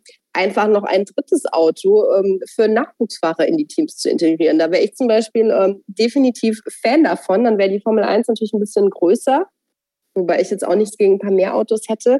Aber man hätte wirklich eine Perspektive auch als junger Fahrer. So ist es im Moment ein bisschen Hit or Miss. Also wenn du im richtigen Jahr da bist, dann ähm, kannst du da gut reinrutschen, wie das jetzt zum Beispiel auch bei dem Tsunoda passiert ist. Wenn du ähm, Pech hast, dann kann es aber auch ganz anders laufen. Und ähm, bin mal gespannt, was sich jetzt zum Beispiel mit Oscar Piastri entwickelt. Also wenn der das Ding gewinnt und ähm, vielleicht landet der ja doch noch in der Formel 1, wobei ich da jetzt auch nicht drauf wetten würde, ähm, dann wäre es natürlich schade, wenn wir den ein Jahr lang nur als Test- und Ersatzfahrer sehen würden. Ja, man muss sagen, also vielleicht ist für Oscar Piastri äh, ja diese Akademie auch so ein bisschen Fluch, zumindest in diesem Jahr. Jetzt ist Alpine ja generell nicht unbedingt dafür bekannt, dass sie ähm, ja wirklich viele Junioren in die Formel 1 bringen. Äh, das ist auf jeden Fall was, was man Red Bull äh, zugutehalten kann, denke ich. Ähm, die haben ja wirklich viele reingebracht äh, in die Königsklasse und ganz viele sind ja auch bis heute super erfolgreich. Ne? Wenn wir Sebastian Vettel angucken, Daniel Ricciardo, Max Verstappen natürlich, Carlos Sainz, Pierre Gasly, also ne, es geht ja ewig so weiter. Wir haben gerade echt eine sehr hohe äh, Red Bull Junior Quote in der Formel 1. Ähm, Kevin, nun stehen ja die Fahrerpaarungen für nächstes Jahr schon sowohl für Red Bull ähm, als auch bei Alpha Tauri. Ähm, 2023 könnte das natürlich ein bisschen äh, aufgemischt werden. Wen siehst du denn von den aktuellen äh, Red Bull Junioren am ehesten momentan in der Formel 1 vom Bauchgefühl her? Eigentlich müsste es Liam Lawson sein. Ähm, ich schätze Liam Lawson auch höher ein als Juri Wips zum Beispiel weil Liam Lawson auch in der DTM ja noch in der Lage ist, Meister zu werden in diesem Jahr. Und ähm, das ist sicherlich etwas, was dann für ihn gut kommt, ja. Ich weiß halt nicht, also ich denke mal so ein Dennis Hauger zum Beispiel, der, der ist wirklich gut, aber ich glaube nicht, dass der, ähm, dass sie ihn dann schon da reinsetzen würden. Ich meine, die Frage ist ja auch, wer würde 2023 dann aus diesem Red Bull Cockpit verschwinden? Ja? Also was würde passieren? Also entweder würde Perez dann gehen müssen, dann, dann würde vielleicht Gasly nochmal aufrücken, wo ich jetzt aber nicht meine Hand für ins Feuer legen würde. Setzt du dann einen der Rookies daneben, Zunoda meiner Meinung nach setzt der sich in der Formel 1 eh nicht komplett durch. Ähm, dann wäre da vielleicht wieder ein Platz frei. Also ist auch spannend, ne? Also es ist irgendwie so auf, auf vielen Ebenen eine sehr spannende Frage, aber im Zweifel würde ich Liam Lawson nehmen, aktuell. Ja, hast ja auch angesprochen, dass er die DTM jetzt gewinnen kann. Er hat ja auch ähm, quasi äh, die Chance bekommen auf den Young Drivers Test auch in Abu Dhabi Ende des Jahres jetzt. Ich glaube, da fährt er für Alpha Tauri, meine ich. Und äh, Juri Wips allerdings auch dann für äh, Red Bull, wenn ich das richtig in Erinnerung habe. Ähm, ja, also ich glaube, wir können uns auf jeden Fall auf die nächsten Silly Seasons auch ähm, sehr freuen. Äh, ich liebe das Thema ja, wie ihr wisst. Ähm, ja, wollen das aber für ähm, ja, jetzt erstmal ruhen lassen und äh, nochmal eine kleine Pause machen, bevor wir dann zur Formel 1 zurückkehren und äh, ja, über das anstehende Rennwochenende in Istanbul sprechen wollen. Bleibt dran hier bei Starting Grid, dem Formel 1 Podcast auf meinsportpodcast.de. Hey, Malte Asmus von meinsportpodcast.de hier. Ab März geht's weiter mit unseren 100 Fußballlegenden. Staffel 4 bereits. Freut euch auf Zlatan Ibrahimovic, Michel Platini, Cesar Luis Minotti, Paolo Maldini, um nur mal vier zu nennen. Und bis wir mit der vierten Staffel kommen, hört doch einfach noch mal rein in die bisherigen drei Staffeln. Ronaldinho, Sepp Meyer, Gary Lineker, Lothar Matthäus und viele weitere warten da auf euch. 100 Fußballlegenden. Jetzt. Überall, wo es Podcasts gibt. Willkommen zurück bei Starting Grid, dem Formel 1 Podcast auf meinsportpodcast.de. Ich habe jetzt eben äh, gesagt, dass wir jetzt über die Türkei sprechen wollen. Ähm, mir ist jetzt aber gerade noch ein letzter kleiner Gedanke gekommen, den ich doch noch kurz ansprechen möchte, Stefan, weil ich nämlich die Chance nutzen will, dass du gerade ähm, in unserer Runde dabei bist. Und zwar ähm, haben wir ja gerade schon über das Formel 3-Finale äh, auch gesprochen. Am gleichen Wochenende hatte ja aber auch die Indica Series ihr letztes Saisonrennen. Und äh, soweit ich da jetzt nicht falsch informiert bin, bist du ja auch Indica-Experte. Und ähm, jetzt ist es ja so, dass äh, zum Beispiel McLaren da ja auch mit einem eigenen Team äh, vertreten ist. Zach Brown ist da ja auch sehr involviert. Und ähm, ich hatte ja eben schon die ähm, Young Drivers Tests in äh, Abu Dhabi auch angesprochen. Und äh, ein ähm, Fahrer dieses McLaren-Teams, nämlich äh, Patricio O'Ward, darf ja jetzt sogar auch am Ende des Jahres für McLaren diesen Test absolvieren absolvieren, weil er ja, glaube ich, eine Wette mit Zach Brown verloren hat. Ich meine, so war's. Ähm, natürlich sprechen wir immer viel über die Nachwuchsfahrer aus der Formel 2, die den Schritt in die Königsklasse machen, aber ohne jetzt auch so einen Test mal ja, zu hoch einordnen zu wollen. Aber siehst du in näherer Zukunft vielleicht wirklich mal einen Fahrer den Schritt machen von der IndyCar in die Formel 1? Ich glaube, Peter O'Ward hat die Wette sogar gewonnen. Also es ging darum, glaube ich, wenn er einen Sieg holt, dann darf er testen in der Formel 1. Das hat er geschafft. Naja, ah okay. Und tatsächlich dieses Jahr sehr interessant, weil man hat so den Eindruck, das war so eine kleine Wachablösung. Also es gab extrem viele sehr junge Sieger. Peter O'Ward zum Beispiel bei McLaren oder es gab Colton Hurter. Es gab Alex Palou, die sind alle Mitte 20 zum Beispiel und die sind den alten Hasen bei IndyCar um die Ohren gefahren. Wir wissen ja, Scott Dixon, das ist ja der Grand Seigneur drüben bei den IndyCars, der hat zum ersten Mal teamintern auch eine Schlappe einstecken müssen und das seit Jahren. Also da passiert gerade richtig was. Aber ich habe tatsächlich den Eindruck, ja, da hätte der ein oder andere durchaus Formel 1 Format. Ich bin mir aber nicht sicher, ob die überhaupt wechseln wollen. Weil bei IndyCar bist du so vielleicht jetzt gerade eine große Nummer. Peter Award, McLaren hat ja jetzt inzwischen auch 75 Prozent übernommen oder wird 75 Prozent übernehmen von Schmidt-Peterson, von diesem Team. Ähm, Colton Hurter sitzt sicher im Sattel, auch Alex Palou nach seinem Titelgewinn zum Beispiel. Das sind jetzt einfach gestandene Indycar-Fahrer. Die würden natürlich ein großes Risiko eingehen, wenn sie jetzt sagen, sie wechseln rüber. Das hat tatsächlich früher mal funktioniert. Paradebeispiel ist ja Jacques Villeneuve. Der kam dann rüber als amtierender Champion, hatte das Indy 500 gewonnen und dergleichen mehr, kam dann zu Williams in ein Top-Team rein, hat im ersten Jahr direkt um die WM gekämpft, hätte beinahe sein erstes Formel-1-Rennen gewonnen, stand auf der Pole-Position. Aber ich glaube, das ist tatsächlich ein Einzelfall und ob das noch so vergleichbar wäre heute, da müsste im Prinzip dann schon ein Pedro Award beispielsweise oder ein Alex Palou direkt ins Top-Team reinkommen, direkt siegfähiges Material kriegen. Ich glaube, wenn das nicht gegeben wäre, würden es die Herrschaften nicht machen, weil tatsächlich Indycars auch einen kleinen Boom erlebt. Ähm, wir sehen es ja auch bei Romain Grosjean, der hat ja gewechselt. Und äh, auch der hat da einfach dieses Fahrgefühl wieder entdeckt, dass er mal wieder eine Chance hat auf einen Sieg, auf Podiumsplätze und dergleichen mehr. Und ich glaube, wenn du das gewohnt bist, natürlich unter einem ganz anderen Konzept, es sind ja Einheitsautos, unterschiedliche Motoren, aber die Autos an sich sind gleich. Und dann kommst du in der Formel 1, wo halt dann doch die Unterschiede extrem groß sind, Entwicklungsrennen und dergleichen mehr. Dann glaube ich, ist natürlich die Gefahr halt da, dass du dich vielleicht verläufst. Und das hat schon der ein oder andere Fahrer erlebt. Ich glaube, Michael Andretti 1993 bei McLaren war auch so ein Fall. Der hat in Amerika alles gewonnen, ja, rauf und runter. Ich glaube, über 40 Siege bei den Indycars war dann bei McLaren Teamkollege von Ayrton Senna und es lief in der Formel 1 exakt gar nichts. Und dann war sein Abenteuer Formel 1 auch schon wieder beendet. Und dafür gibt es halt tatsächlich mehrere Beispiele. Also als Gedankenspiel kann ich mir das super vorstellen, dass da einer von den jungen Wilden von den Indycars mal rüberwechselt. Praktisch gehe ich eher davon aus, dass es mehr von der Sorte geben wird, die über den Atlantik wechseln, von Europa nach Amerika, so wie Roman Grosjean, weil die einfach sehen, hey, da geht noch was. Da kann ich auch mit Ende 30 vielleicht noch was reißen und äh, habe da auch noch mehr Fahrspaß als vielleicht in der Formel 1. Da würde ich noch einen Platz kriegen, vielleicht bei Haas oder bei Alfa Romeo, würde hinten rumfahren, aber bei den Indycars, da kannst du noch aufzeigen. Ja, ist ja momentan auch für viele eine Alternative, die es eben auch gar nicht erst in die Formel 1 schaffen. Callum Eilert haben wir da zum Beispiel, Christian Lungard hat er ja auch schon getestet. Also ja, äh, fand ich nur noch mal ganz interessant kurz als Exkurs. Äh, wollte ich dich noch mal befragen, wo wir dich schon mal hier haben. Ähm, wollen jetzt aber wirklich zur Formel 1 kommen. Ähm, eigentlich wären wir an diesem Wochenende in Japan gefahren. Das äh, ging nun Corona-bedingt auch in diesem Jahr nicht. Deshalb ist wieder mal die Türkei eingesprungen.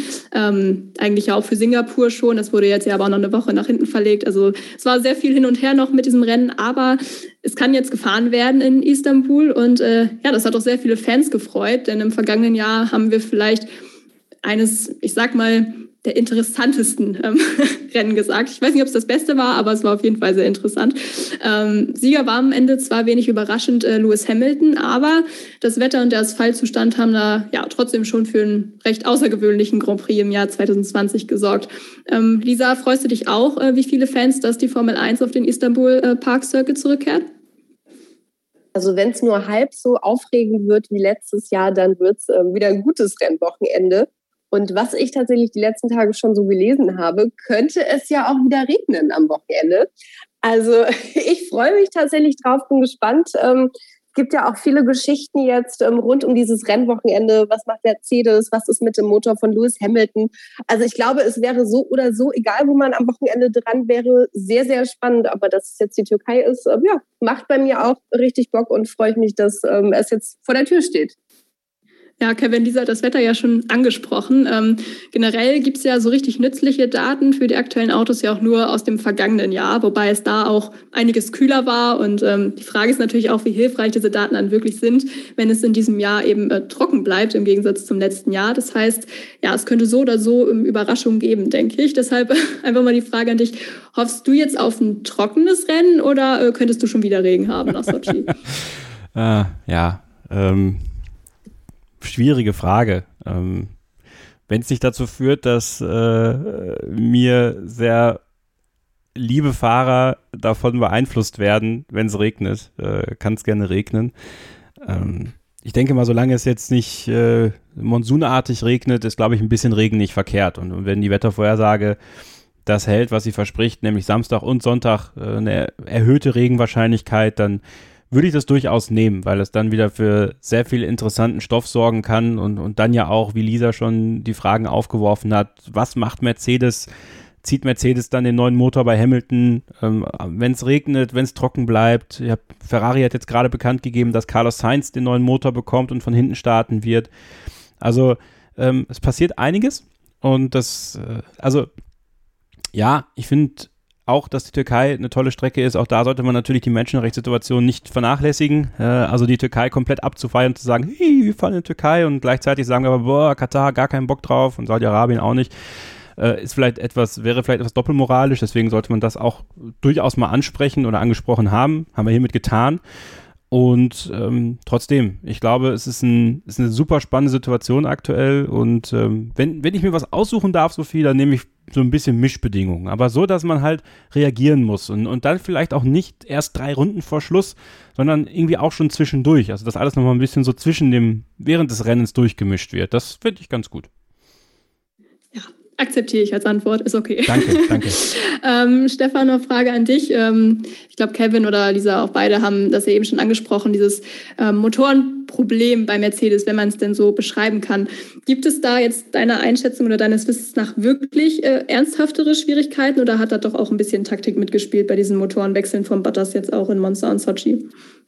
Ja, ich glaube schon, dass da Taktik im Spiel war. Da wollte man schon auch ein bisschen ausloten.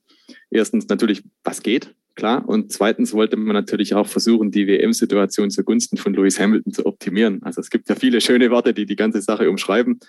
Im Prinzip war in Sochi in meinen Augen auch klar der Versuch vorhanden, naja, man muss gucken, dass der Verstappen halt nicht so schnell durchs Feld kommt. Und das hat jetzt aus Sicht von Mercedes nicht ganz so gut funktioniert, ähm, weil der Bottas dann doch eher schnell geknackt war und ohne großen Widerstand. Aber klar, ich meine, das ist wieder so ein Punkt, ähm, da stören sich vielleicht viele dran und sagen, ey, was soll das? Das sind doch irgendwelche komischen taktischen Spielchen, die braucht es eigentlich gar nicht. Dem kann ich nach wie vor also auch viel abgewinnen tatsächlich und kann immer nur wieder sagen, lest mal das Buch von Ross Braun, Total Competition. Der ist einer für mich, ähm, der extrem gut schildern kann, warum wird sowas gemacht, weil es für die Teams natürlich die letzte Konsequenz ist. Es geht um den Titel, es geht um alles du scherst dich in Dreck darum, was vielleicht irgendjemand darüber denkt. Du machst es, weil das für dich ein Mittel ist, ein Vehikel, um deine eigenen Chancen zu verbessern, um dein eigenes Produkt nach vorne zu bringen. Und deswegen, also ich finde das immer irre gut, wenn da solche Sachen gemacht werden, wenn du einfach siehst, wie, wie hoch dieses Niveau ist in diesem Wettbewerb. Es geht eben nicht nur darum, schnell zu fahren, das Ding auf Pole Position zu hauen und dann das Rennen zu gewinnen. Das reicht halt nicht, sondern du musst halt einfach noch mehr tun. Und wenn dann diese Karte kommt und du sagst, äh, wir schicken den Bottas nach innen und der hat dann vielleicht im Nebeneffekt auch noch den Vorteil, dass er den Verstappen aufhalten kann, dann Win-Win, super wie es jetzt ist bei Hamilton, der hat natürlich insofern eine Vorlage gekriegt von Verstappen, der in Sochi ja hinten war und dann auf P2 gefahren ist. Ähm, das ist natürlich jetzt äh, eine Drucksituation für Mercedes. Die müssten dieses Ergebnis im Prinzip replizieren, wenn denn der Hamilton auch den Motor wechselt, weil der Red Bull hat unglaublich gut vorgelegt. Also, dass da am Ende P2 rauskommt, das war natürlich auch Glück, das war nicht zu erwarten. Aber das hat im Prinzip dem Mercedes schon eine hingeknallt, ne? weil wenn der Hamilton diesen Motor auch noch wechseln wird, dann wird er sehr wahrscheinlich Punkte verlieren. Ob es dann einen zweiten gibt beim Start von hinten, puh, das ist schon eine, äh, die Engländer würden sagen, tall order, ähm, das zu erreichen. Und äh, deswegen bin ich sehr gespannt, ob es tatsächlich passiert. Ich kann mir sehr gut vorstellen, dass es gemacht wird. Einfach, weil man sicher gehen will, dass am Ende nicht noch irgendwo ein Motorschaden oder sowas auftritt. Also schmerzhaft erinnert man sich vielleicht auch an die Saison 2006, als dann Schumi in Führung liegenden Suzuka der Motor hochging und der Titel futsch war. Und solche Situationen willst du vermeiden. Oder Hamilton hat natürlich auch im Kopf, ich glaube, es müsste Malaysia 2016 gewesen sein. Da hat er vielleicht den Titel gegen Rosberg verloren, als sein Motor eingegangen ist. Einer seiner wenigen technisch bedingten Ausfälle von Mercedes. Und in so einem engen Titelkampf, wenn es wirklich auf jeden Punkt ankommt, dann musst du natürlich versuchen, technisch auch das maximal Mögliche zu machen und vielleicht eben nicht auf Risiko zu spielen. Und ich glaube eher, die Philosophie von Mercedes ist nicht unbedingt, wir halten rein, was geht, sondern da ist man schon eher Kopfmensch, also übertragen aufs Team. Man durchdenkt die Sachen, man beschäftigt sich mit allen Eventualitäten und da muss für mich, für meine Begriffe am Ende dabei rauskommen, ja, lasst uns wechseln, lasst uns diesen Motor lieber jetzt nochmal in den Pool holen. Am Ende stehen wir blöd da und alle sagen, haha, ihr habt die WM vergeigt. Aber dieses Ding wollen wir doch mal drin haben, um einfach sicher zu gehen. Wir haben alles dafür getan und wir haben die Chance maximiert. Aber wie gesagt, die Vorlage von Red Bull die war halt nicht so schlecht. Und deswegen kann es natürlich auch sein, dass man bei Mercedes denkt, nee, komm, wir riskieren es vielleicht und äh, lassen den Lewis lieber vorne wegfahren, nehmen lieber die Punkte sicher mit. Wie es ausgeht, weiß sowieso keiner und im Nachhinein ist sowieso jeder schlauer. Also keine Ahnung. Echt schwierig, echt knifflig, aber ihr habt es vorhin auch schon gesagt, dem wohnt natürlich eine extrem große Spannung inne bei diesem packenden WM-Kampf. Ja, absolut. Ähm, kann gespannt sein, glaube ich, wann jetzt diese Motorenstrafe wirklich gezogen wird. Ähm, ja, kommt vielleicht auch ein bisschen aufs Quali-Ergebnis an oder auch aufs Wetter, spielen ja sehr viele Faktoren mit rein. Ähm, Lisa, ich denke, bei dir ist es auch noch präsent, äh, das letzte Rennen in der Türkei, nicht nur aufgrund äh, ja, der Bedingungen da, sondern auch, ähm, weil Lewis Hamilton da ja auch im vergangenen Jahr sein siebten WM-Titel geholt hat und äh, mit Michael Schumacher damals gleichgezogen ist. Ähm, jetzt wissen wir natürlich, dass sich die WM in diesem Jahr ähm, zum Glück noch nicht in der Türkei entscheiden wird. Ähm, aber jetzt mal so generell, ähm, wer wird denn deiner Meinung nach die Nase von den beiden vorn haben dieses Wochenende wieder Mercedes?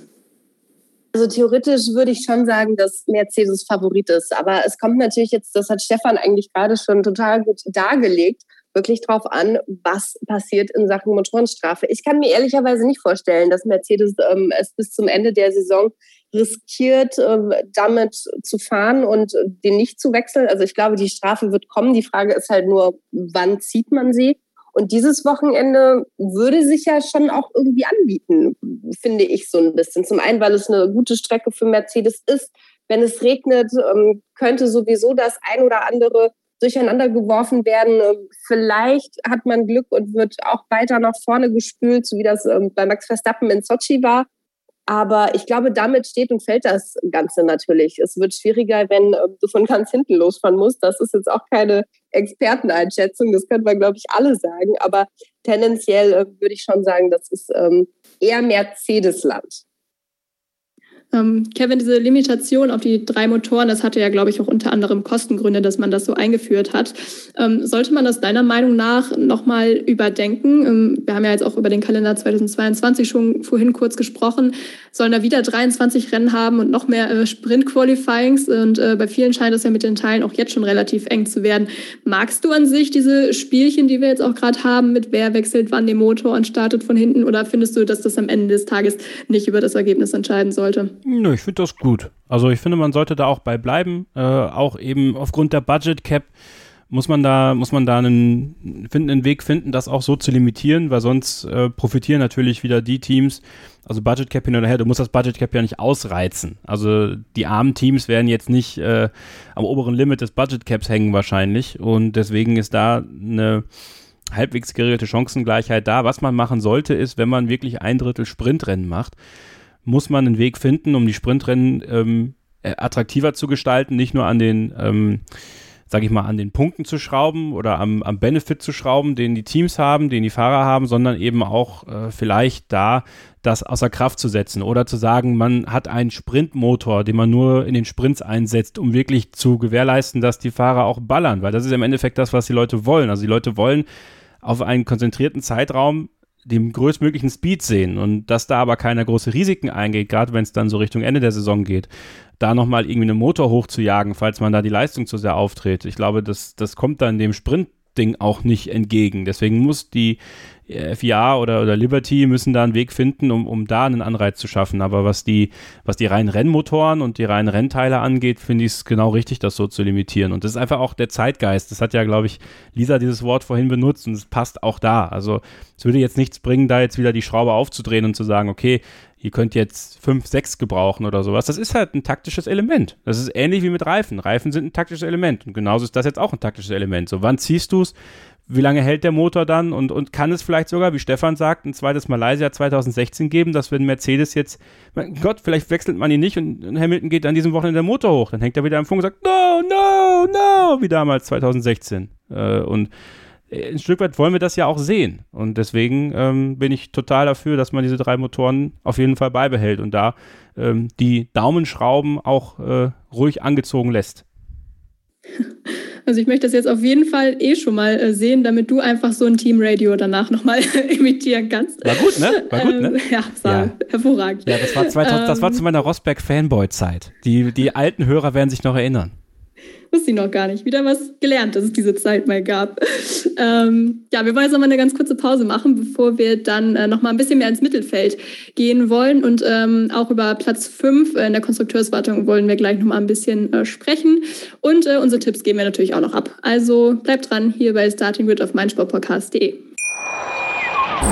Wie baut man eine harmonische Beziehung zu seinem Hund auf? Puh, gar nicht so leicht. Und deshalb frage ich nach, wie es anderen Hundeeltern gelingt, beziehungsweise wie die daran arbeiten. Bei Iswas Dog reden wir dann drüber. Alle 14 Tage neu mit mir, Malte Asmus und unserer Expertin für eine harmonische Mensch-Hund-Beziehung, Melanie Lippisch. Iswas Dog? Mit Malte Asmus. Überall, wo es Podcasts gibt. Willkommen zurück bei Starting Grid, dem Formel 1 Podcast auf meinsportpodcast.de. Ähm, wir wollen jetzt mal ein bisschen äh, weg vom WM-Kampf und auf die Teams dahinter ähm, schauen. Äh, Stefan, Kevin hat eben die Motorensprache von Carlos Sainz ja schon angesprochen. Im letzten Jahr ähm, hatte Ferrari, ja, man kann sagen, das beste Wochenende des Jahres mit Platz 3 und 4 in der Türkei. Ähm, glaubst du, dass für Carlos Sainz trotz Motorenstrafe vielleicht auch wieder ein gutes Ergebnis drin ist in diesem Jahr? Also vielleicht so eine Aufholjagd im à Bottas in Monza oder Verstappen in Sochi? Der Ferrari ist dieses Jahr oft auch eine Wundertüte gewesen, habe ich das Gefühl. Manchmal lief es extrem gut, manchmal lief es durchschnittlich, manchmal waren sie auch gar nicht da, gerade mal so am Rande der Top Ten oder so.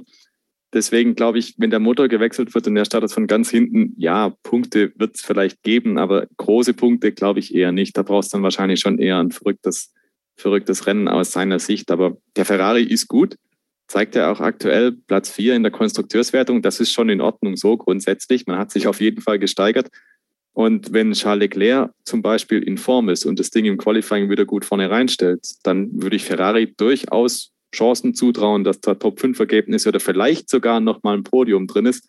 Dafür muss es aber vorne irgendwie schiefgehen, was ja auch nicht ausgeschlossen ist. Also eine Wiederholung vom letzten Jahr glaube ich in der Form nicht. Dafür steht Carlos Sainz dann zu weit hinten. Aber ganz grundsätzlich finde ich, die zwei machen gar nicht so einen schlechten Job. Die sind echt solide unterwegs. Die holen die Punkte, wenn es der Ferrari kann. Und der Ferrari kann es grundsätzlich halt nicht immer, weil da immer noch Vorderachsprobleme sind mit den Reifen. Und wenn sie die mal endlich im Griff haben, das wird wahrscheinlich nicht mehr dieses Jahr passieren, dann geht da auch noch mal richtig was vorwärts. Aber so aus dem Bauch raus würde ich jetzt sagen, der Leclerc wird in der Region P5, P6 wieder sich wiederfinden, wie eigentlich immer.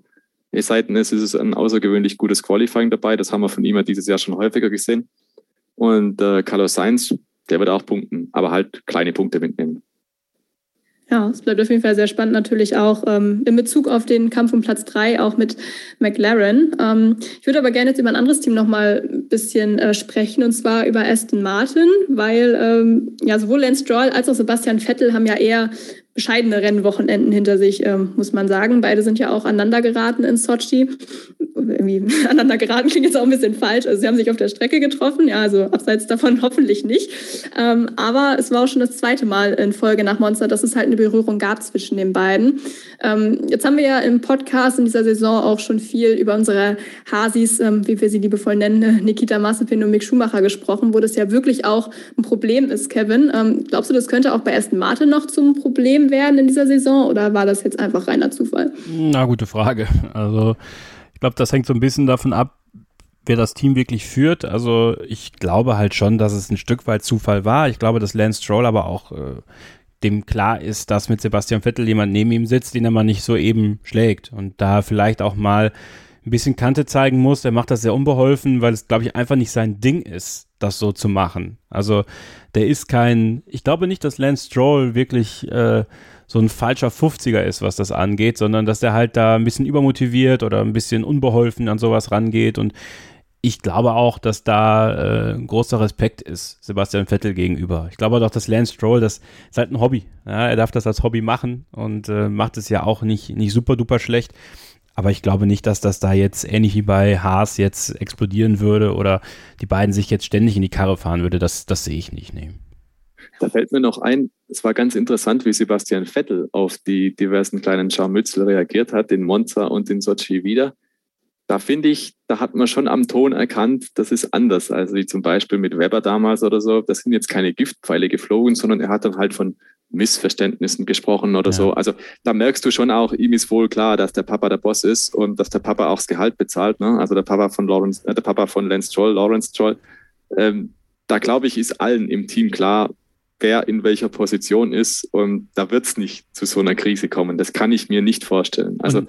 dafür ist der Sebastian Vettel viel zu sehr ganzer Kerl, würde ich sagen als dass er da irgendwas aufs Spiel setzt und Lance Stroll wird auch den Teufel tun und da irgendwie zu sehr rumstenkern, weil auch das fällt natürlich negativ aufs Team zurück, weil Papa, Sohn und so, die Konstellation ist ja bekannt.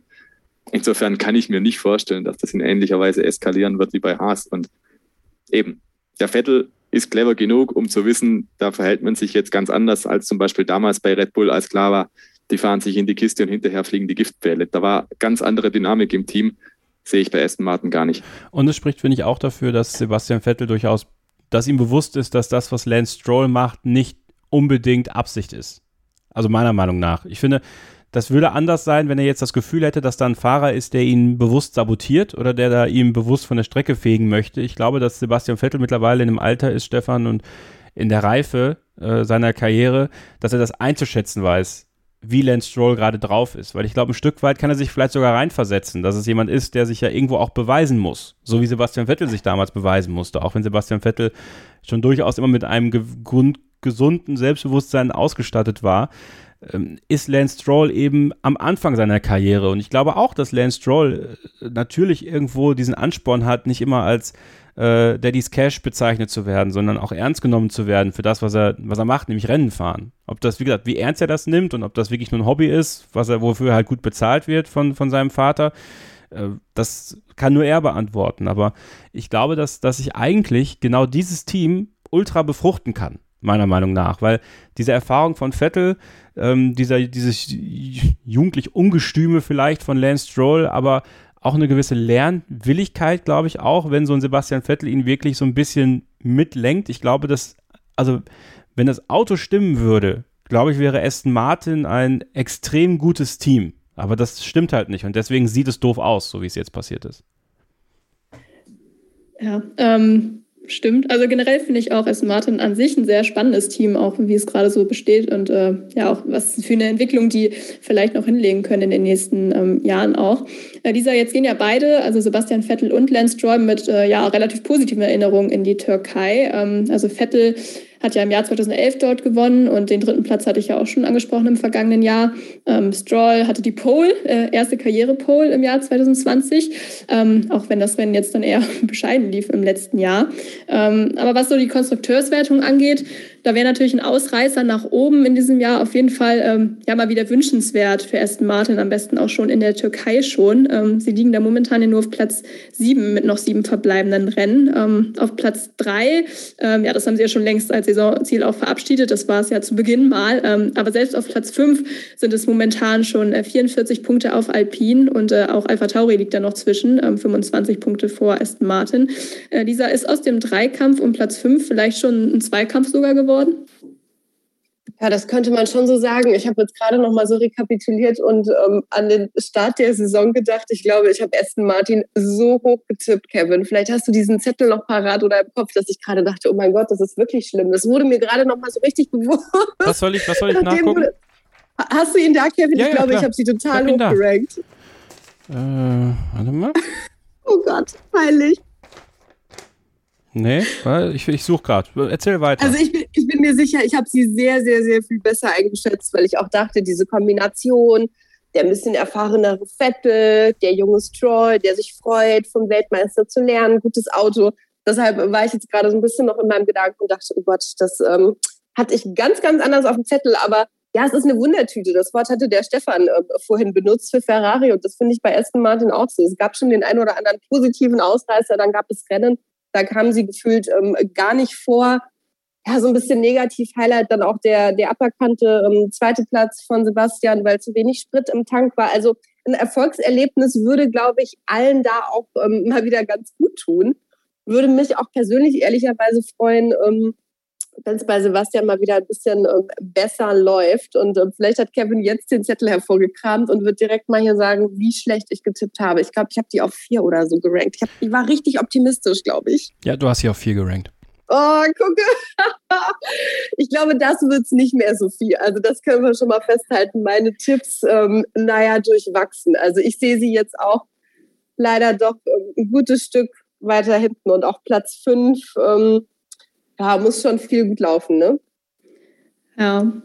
Ich möchte nicht so viel Pessimismus versprühen, aber ich könnte es mir ehrlich gesagt auch äh, ähm, vorstellen, ja. Ähm, aber das muss ja, ja gar, aber, nicht, das ja. muss ja gar nicht schlecht sein, ne? Weil im Endeffekt, äh, je weiter du hinten bist, desto mehr Zeit im Windkanal hast du, ne? Und die, also es, es, es muss nicht zwingend es ist nicht zwingend vonnöten, sich jetzt äh, auf Teufel komm raus weiter vorne zu klassifizieren. Ich meine, ja, das Geld wäre ganz gut, aber ich glaube, daran wird es bei Aston Martin halt vorerst nicht scheitern. Also ich glaube, dass es ähm, durchaus auch eine Chance sein kann, dass sie halt, wenn sie jetzt Sechster oder Siebter werden würden, mehr Zeit im Windkanal ähm, und auf der Entwicklung halten können, als es ein anderes Team kann, was weiter vorne ist. Also das kann auch wieder ein Vorteil werden ähm, auf 2022 gesehen vielleicht.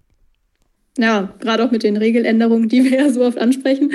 Äh, absolut. Also danke, dass du hier ähm, für Aston Martin noch, ein bisschen äh, ja, positive Energie äh, versprüht hast, sag ich mal. Also das Schlimmste, ähm, was sie gemacht haben, also muss man mal sagen, dass sie Brad ausgetauscht haben. Ne? Ja, das, das, also eine Schande. Das ne? ist so traurig. Ich war wo wirklich traurig. Wo wir gerade bei, bei, bei legendären Boxenfunk sein, vom letzten Jahr, ne? Let's go! Let's go! Say it, Brad! Say it, Brad! So, also, das, das, das, dass man das nicht mehr hören kann. Das, das, das hat mich traurig gemacht. Also ich fand, ich glaube, ich glaube auch, dass da Lance gesagt hat, Papa, ich möchte nicht mehr mit Brad, find einen anderen Platz für den. Haben sie ihm direkt gegeben und jetzt ist da jemand anders. Ich werde, also, also wirklich, ich will, dass wir eine Petition machen, bring Brad back.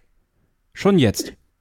Ich sehe vor allem noch eine ganz andere Karriere für dich, Kevin. Ich ähm, bin heute total ähm, geplättet. Ja dein Talent, Boxenfunksprüche nachzumachen. Das ist ja. mir so geballt noch nie aufgefallen, Mensch.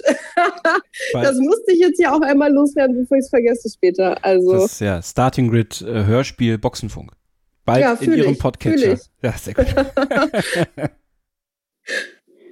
ja, Absolut. Ähm, bin ich auf jeden Fall auch für, Kevin. Da würde ich auch eine Petition für starten, dass wir dich da irgendwo vielleicht unterbringen. Nein, nein, nein, ähm, wir wollen aber so langsam äh, jetzt auch zum Ende kommen, äh, dieser, wo wir eben schon von deinen Tipps auch gesprochen haben. Ähm, ja, das Tippspiel darf natürlich auch heute nicht fehlen. Ähm, ich habe es befürchtet. Ja, also wenn es dich beruhigt, ich habe bis jetzt auch nicht ähm, sonderlich gut abgeschnitten.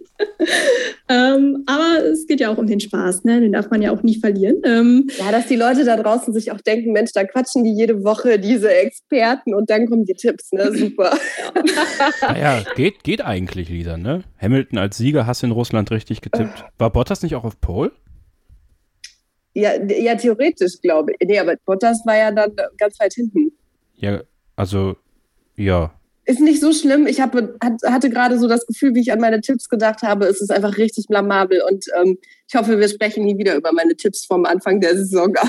ich befürchte schon, aber schauen wir, wir doch mal wir können ja, Pass auf, wir können, ja, wir können ja mal ganz kurz einen Zwischenstand machen. Also, wer oh gewinnt Gott, denn die Teamduelle? Lisa hat gesagt Hamilton, Verstappen, Ricardo, das sieht sehr gut aus. Äh, Sebastian Vettel, ja. Äh, Alonso, ja. Carlos Sainz, hast du als Einzige gesagt, muss man mal sagen an dieser Stelle. Ne? Und oh, das, das, sieht da wirklich mal. sehr gut aus. Pierre Gasly, ja. Kimi Räikkönen, ja. Mick Schumacher, ja. Und George Russell, ja. Also bislang, also jetzt stell dich mal nicht so an hier. Ja, okay, ist, ist schon okay. Ich hatte es schlechter so im, im Kopf, ehrlicherweise. Aber ja. Schauen wir mal, was, was Sophie jetzt abfragt in Sachen Türkei. So. Ja, du darfst doch gerne ähm, anfangen, Lisa, wenn du dich so sehr auf deine Tipps freust. Ja, super, kommt Leute, dann aber so richtig. Wir tippen heute, äh, wie immer, wer holt die Pole? Wie sieht das Podium aus? Wer wird Best of the Rest? Und, ähm, weil das schon ein bisschen auffällig war, auch in den vergangenen Wochen, welches Team äh, macht den langsamsten Boxenstopp? Wow. Uh, okay. Also, Pole würde ich jetzt einfach mal optimistisch auf Bottas gehen. Ähm, Rennsieger Verstappen, Podium Verstappen, Bottas Norris. Ähm, jetzt sind wir schon mal Boxenstopp, ne? Oder hatte ich noch was Best vergessen? of the Rest noch, aber das hast du ja ah, best, dann auch schon Ja, genau, Best of the Rest war ich einfach mal optimistisch mit Norris. Ähm, so ein kleines Erfolgserlebnis würde ich ihm gönnen nach nach letzter Woche. Es ähm, tut mir auch immer noch ein bisschen weh, Kevin. Du bist nicht allein. So. Und ähm, langsamster Boxenstopp. Puh. Ich würde jetzt einfach mal random Alpha Tauri sagen, aber keine Begründung, einfach nur so. Stefan, was sagst du? Ich sage, Verstappen holt die Pole, Verstappen gewinnt das Rennen vor Hamilton und ich tippe den Norris auf P3. Das wäre für mich dann auch gleich der erste Verfolger oder der Beste aus dem Mittelfeld, wenn man so will. Ähm, dann haben wir noch den langsamsten Boxenstopp, oder? Jupp, genau. Den würde ich sehen bei Alfa Romeo. Und tatsächlich aus dem Grund auch, weil die das ganze Jahr über schon bei den Boxenstopps nicht so ganz fit sind. Und ja, da passiert eigentlich immer was. In den jüngsten Rennen mit Antonio Giovinazzi, irgendwas ist immer schief gelaufen. Bei Kimi Räikkönen geht auch nicht alles immer rund. Alfa Romeo. Das ist ein guter Tipp, Stefan. Ne? Siehst du mal. Ja, hätte ich, hätte ich auch einen Moment länger drüber nachdenken sollen. Aber ja, Zu spät. Das ist ein guter Tipp. Kevin, du darfst natürlich auch noch. Ähm, ja, tatsächlich glaube ich auch, dass äh, Verstappen sich die Pole holt und äh, tippe das gleiche Podium wie Lisa, Verstappen, Bottas, Norris, äh, weil Hamilton eben den Motor tauscht und dementsprechend nicht äh, aufs Podium fahren wird. Best of the Rest McLaren und äh, boah, langsamster Boxenstopp. Also die, die, die Argumentation von Stefan war schon sehr stichhaltig, ne? Also das ist ja, er ist ja auch. Aber ich, ich bin jetzt mal, ich bin jetzt mal verwegen und sage Mercedes, weil sie bei einem Hamilton-Stop Probleme bekommen. Ich, ich, ich, ich glaube, dass, dass das Türkei-Rennen so Red Bull mit ihrer extra, mit ihrer extra, extra Lackierung für Honda und ah, ich glaube, da kann, da kann Verstappen Big Points machen. Ich bin, bin positiv, was, was diesen WM-Kampf angeht, dass er richtig spannend bleibt und dafür muss Max Verstappen meiner Meinung nach sogar gewinnen. Ja, wir werden es ja nächste Woche sehen dann, ob du damit richtig lagst. Ähm, ja, meine Tipps äh, weichen eigentlich nicht viel ab. Ich sage auch, Verstappen holt Pole. Äh, ich glaube, Stefan hatte das auch gesagt. Ähm, du ja auch, Kevin. Podium habe ich äh, Verstappen, sagt dann äh, Norris und dann Hamilton. Ähm, und Best of the Rest dementsprechend auch McLaren. Und äh, Boxenstopp, ja, sage ich einfach mal, ähm, Williams, weil wir die noch nicht hatten, hat aber auch keinen konkreten Grund. Ähm, genau, wir haben natürlich wie immer noch den Programmservice äh, für euch. Äh, was die Uhrzeiten angeht, könnt ihr euch da auf beste Formel 1 Zeiten einstellen, denn wie Russland ist auch die äh, Türkei uns eine Stunde voraus. Das heißt, das Rennen am Sonntag startet auch an diesem Wochenende wieder um 14 Uhr deutscher Zeit. Los geht's aber natürlich schon am Freitag mit dem ersten freien Training um 10.30 Uhr, Vortraining Nummer 2 um 14 Uhr. Am äh, Samstag ja, kann man vielleicht noch ein verspätetes Frühstück vom Fernseher einlegen. Um 11 Uhr geht's da los und die Qualifikation haben wir dann ebenfalls wieder um 14 Uhr am Samstag. Aber ähm, es geht natürlich auch nach dem Rennwochenende noch weiter mit äh, Formel 1, ja. Und zwar ähm, gibt es am Montag um 18 Uhr auf dem Formel 1 Instagram-Kanal von RTL immer das äh, Instagram Live-Format Letzte Runde. Und äh, das wird moderiert von Lisa.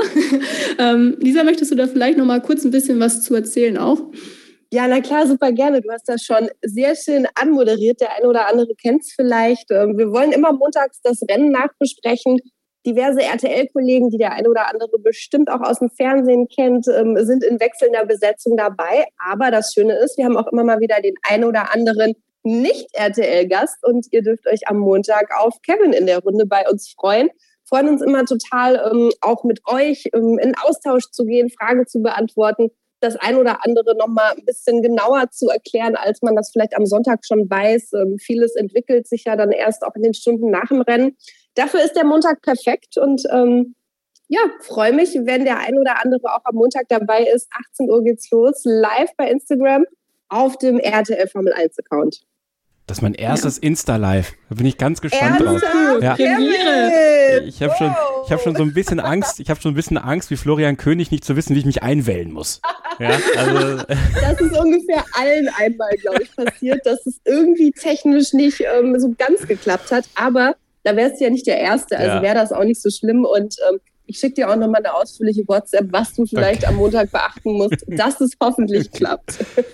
Ich dir auf jeden Fall die Daumen, Kevin, aber das wird sicher ganz toll. Also auf keinen Fall verpassen, lass Montag mich, 18 Uhr. Lass mich noch ganz Und, kurz, äh, Lisa, ja? äh, Sophie, ich weiß nicht, ob du es sagen wolltest, aber die Livestreams bei YouTube, ne? Also es ist ja, wir, wir sind, also im Grunde genommen ist alles in dieser Woche Vetternwirtschaft, ja. Also ich mache letzte Runde mit Lisa und äh, Stefan und ich machen Livestreams an diesem Wochenende. Stimmt, da schließt sich der Kreis, oder? Das ist ja unfassbar. Ja. Leute, was für eine perfekte Runde. Also Oder? das ist ja hier heute großartig. Noch besser könnte man ja Cross-Promo gar nicht machen. Nee. Ja, also langweilig wird es auf jeden Fall nicht. Ja, Content gibt es genug. Und ähm, ja, für heute sind wir aber auch erstmal dann am Ende dieser Sendung angekommen. Ähm, Bevor wir uns verabschieden, natürlich noch der Dank in die Runde. Ähm, Ladies first. Äh, vielen Dank, Lisa, dass du dabei warst. Ich finde, es ist immer eine große Bereicherung, äh, dich hier im Podcast zu haben. Und du weißt ja auch, dass du ähm, ja, jederzeit herzlich willkommen bist, ähm, trotz äh, manchmal auch missglückter Tipps. lieben, lieben Dank, Sophie. Und ähm, ja, großes Kompliment heute zu deiner Premiere. Hat sehr, sehr viel Spaß gemacht und bin immer gerne dabei. Ja, vielen Dank. Äh, danke auch an Stefan Ehlen. Äh, schön, dass du auch wieder hier als Experte dabei warst. Ähm, ich hoffe, auch dir hat es äh, ja, in dieser Woche wieder Spaß gemacht. Sehr gern, Lisa. Äh, und Sophie natürlich und dir natürlich auch nochmal Gratulation zu diesem Einstand. Sehr gelungen. Und mir hat es wieder Spaß gemacht, mit euch zu diskutieren. War eine tolle Runde, wie ich fand. Wir haben auch wieder kritisch hinterfragt, was da so passiert in der Formel 1-Welt, was sich da so alles tut und haben, glaube ich, doch ein paar schöne Themen erörtert und ausführlich gemacht. Also vielen Dank auch an euch für die tolle Diskussion wieder. Ja, sehe ich auch so. Und ähm, ja, Kevin, natürlich auch an dich äh, vielen Dank. Ähm, ich durfte ja heute, ja, äh, es wurde angesprochen, das erste Mal den Moderationsjob klauen, aber ich hoffe sehr, dass du auch deine heutige Rolle äh, sehr genossen hast. Ja, mega. Also äh, ich merke schon, meine Nachfolge, wenn sie denn mal irgendwann nötig ist, äh, ist geregelt. Ich finde, du hast es wirklich hervorragend gemacht und äh, wirst es sicherlich in nächster Zeit auch öfter machen. Und ein Hinweis noch für uns, nächste Woche ist ja HörerInnen-Stammtisch für Oktober. Zwei äh, Plätze haben wir schon vergeben, einen Platz haben wir noch frei. Also wenn ihr dabei sein wollt, schreibt mir eine Mail an kevin.scheuren.meinsportpodcast.de oder äh, über Twitter, über unsere Kanäle. Ein Platz äh, haben wir noch frei. Würde mich freuen, wenn ihr dazukommt und mit uns nächste Woche über das Rennen quatscht oder halt über das, worüber ihr reden möchtet. Also da könnt ihr eure eigenen Themen mitbringen. Das ist immer eine sehr offene Runde und ich freue mich drauf, äh, da nächste Woche mit euch äh, gemeinsam zu quatschen. Vielen Dank, Sophie. Oder wie Christian sagen würde, bitte gerne.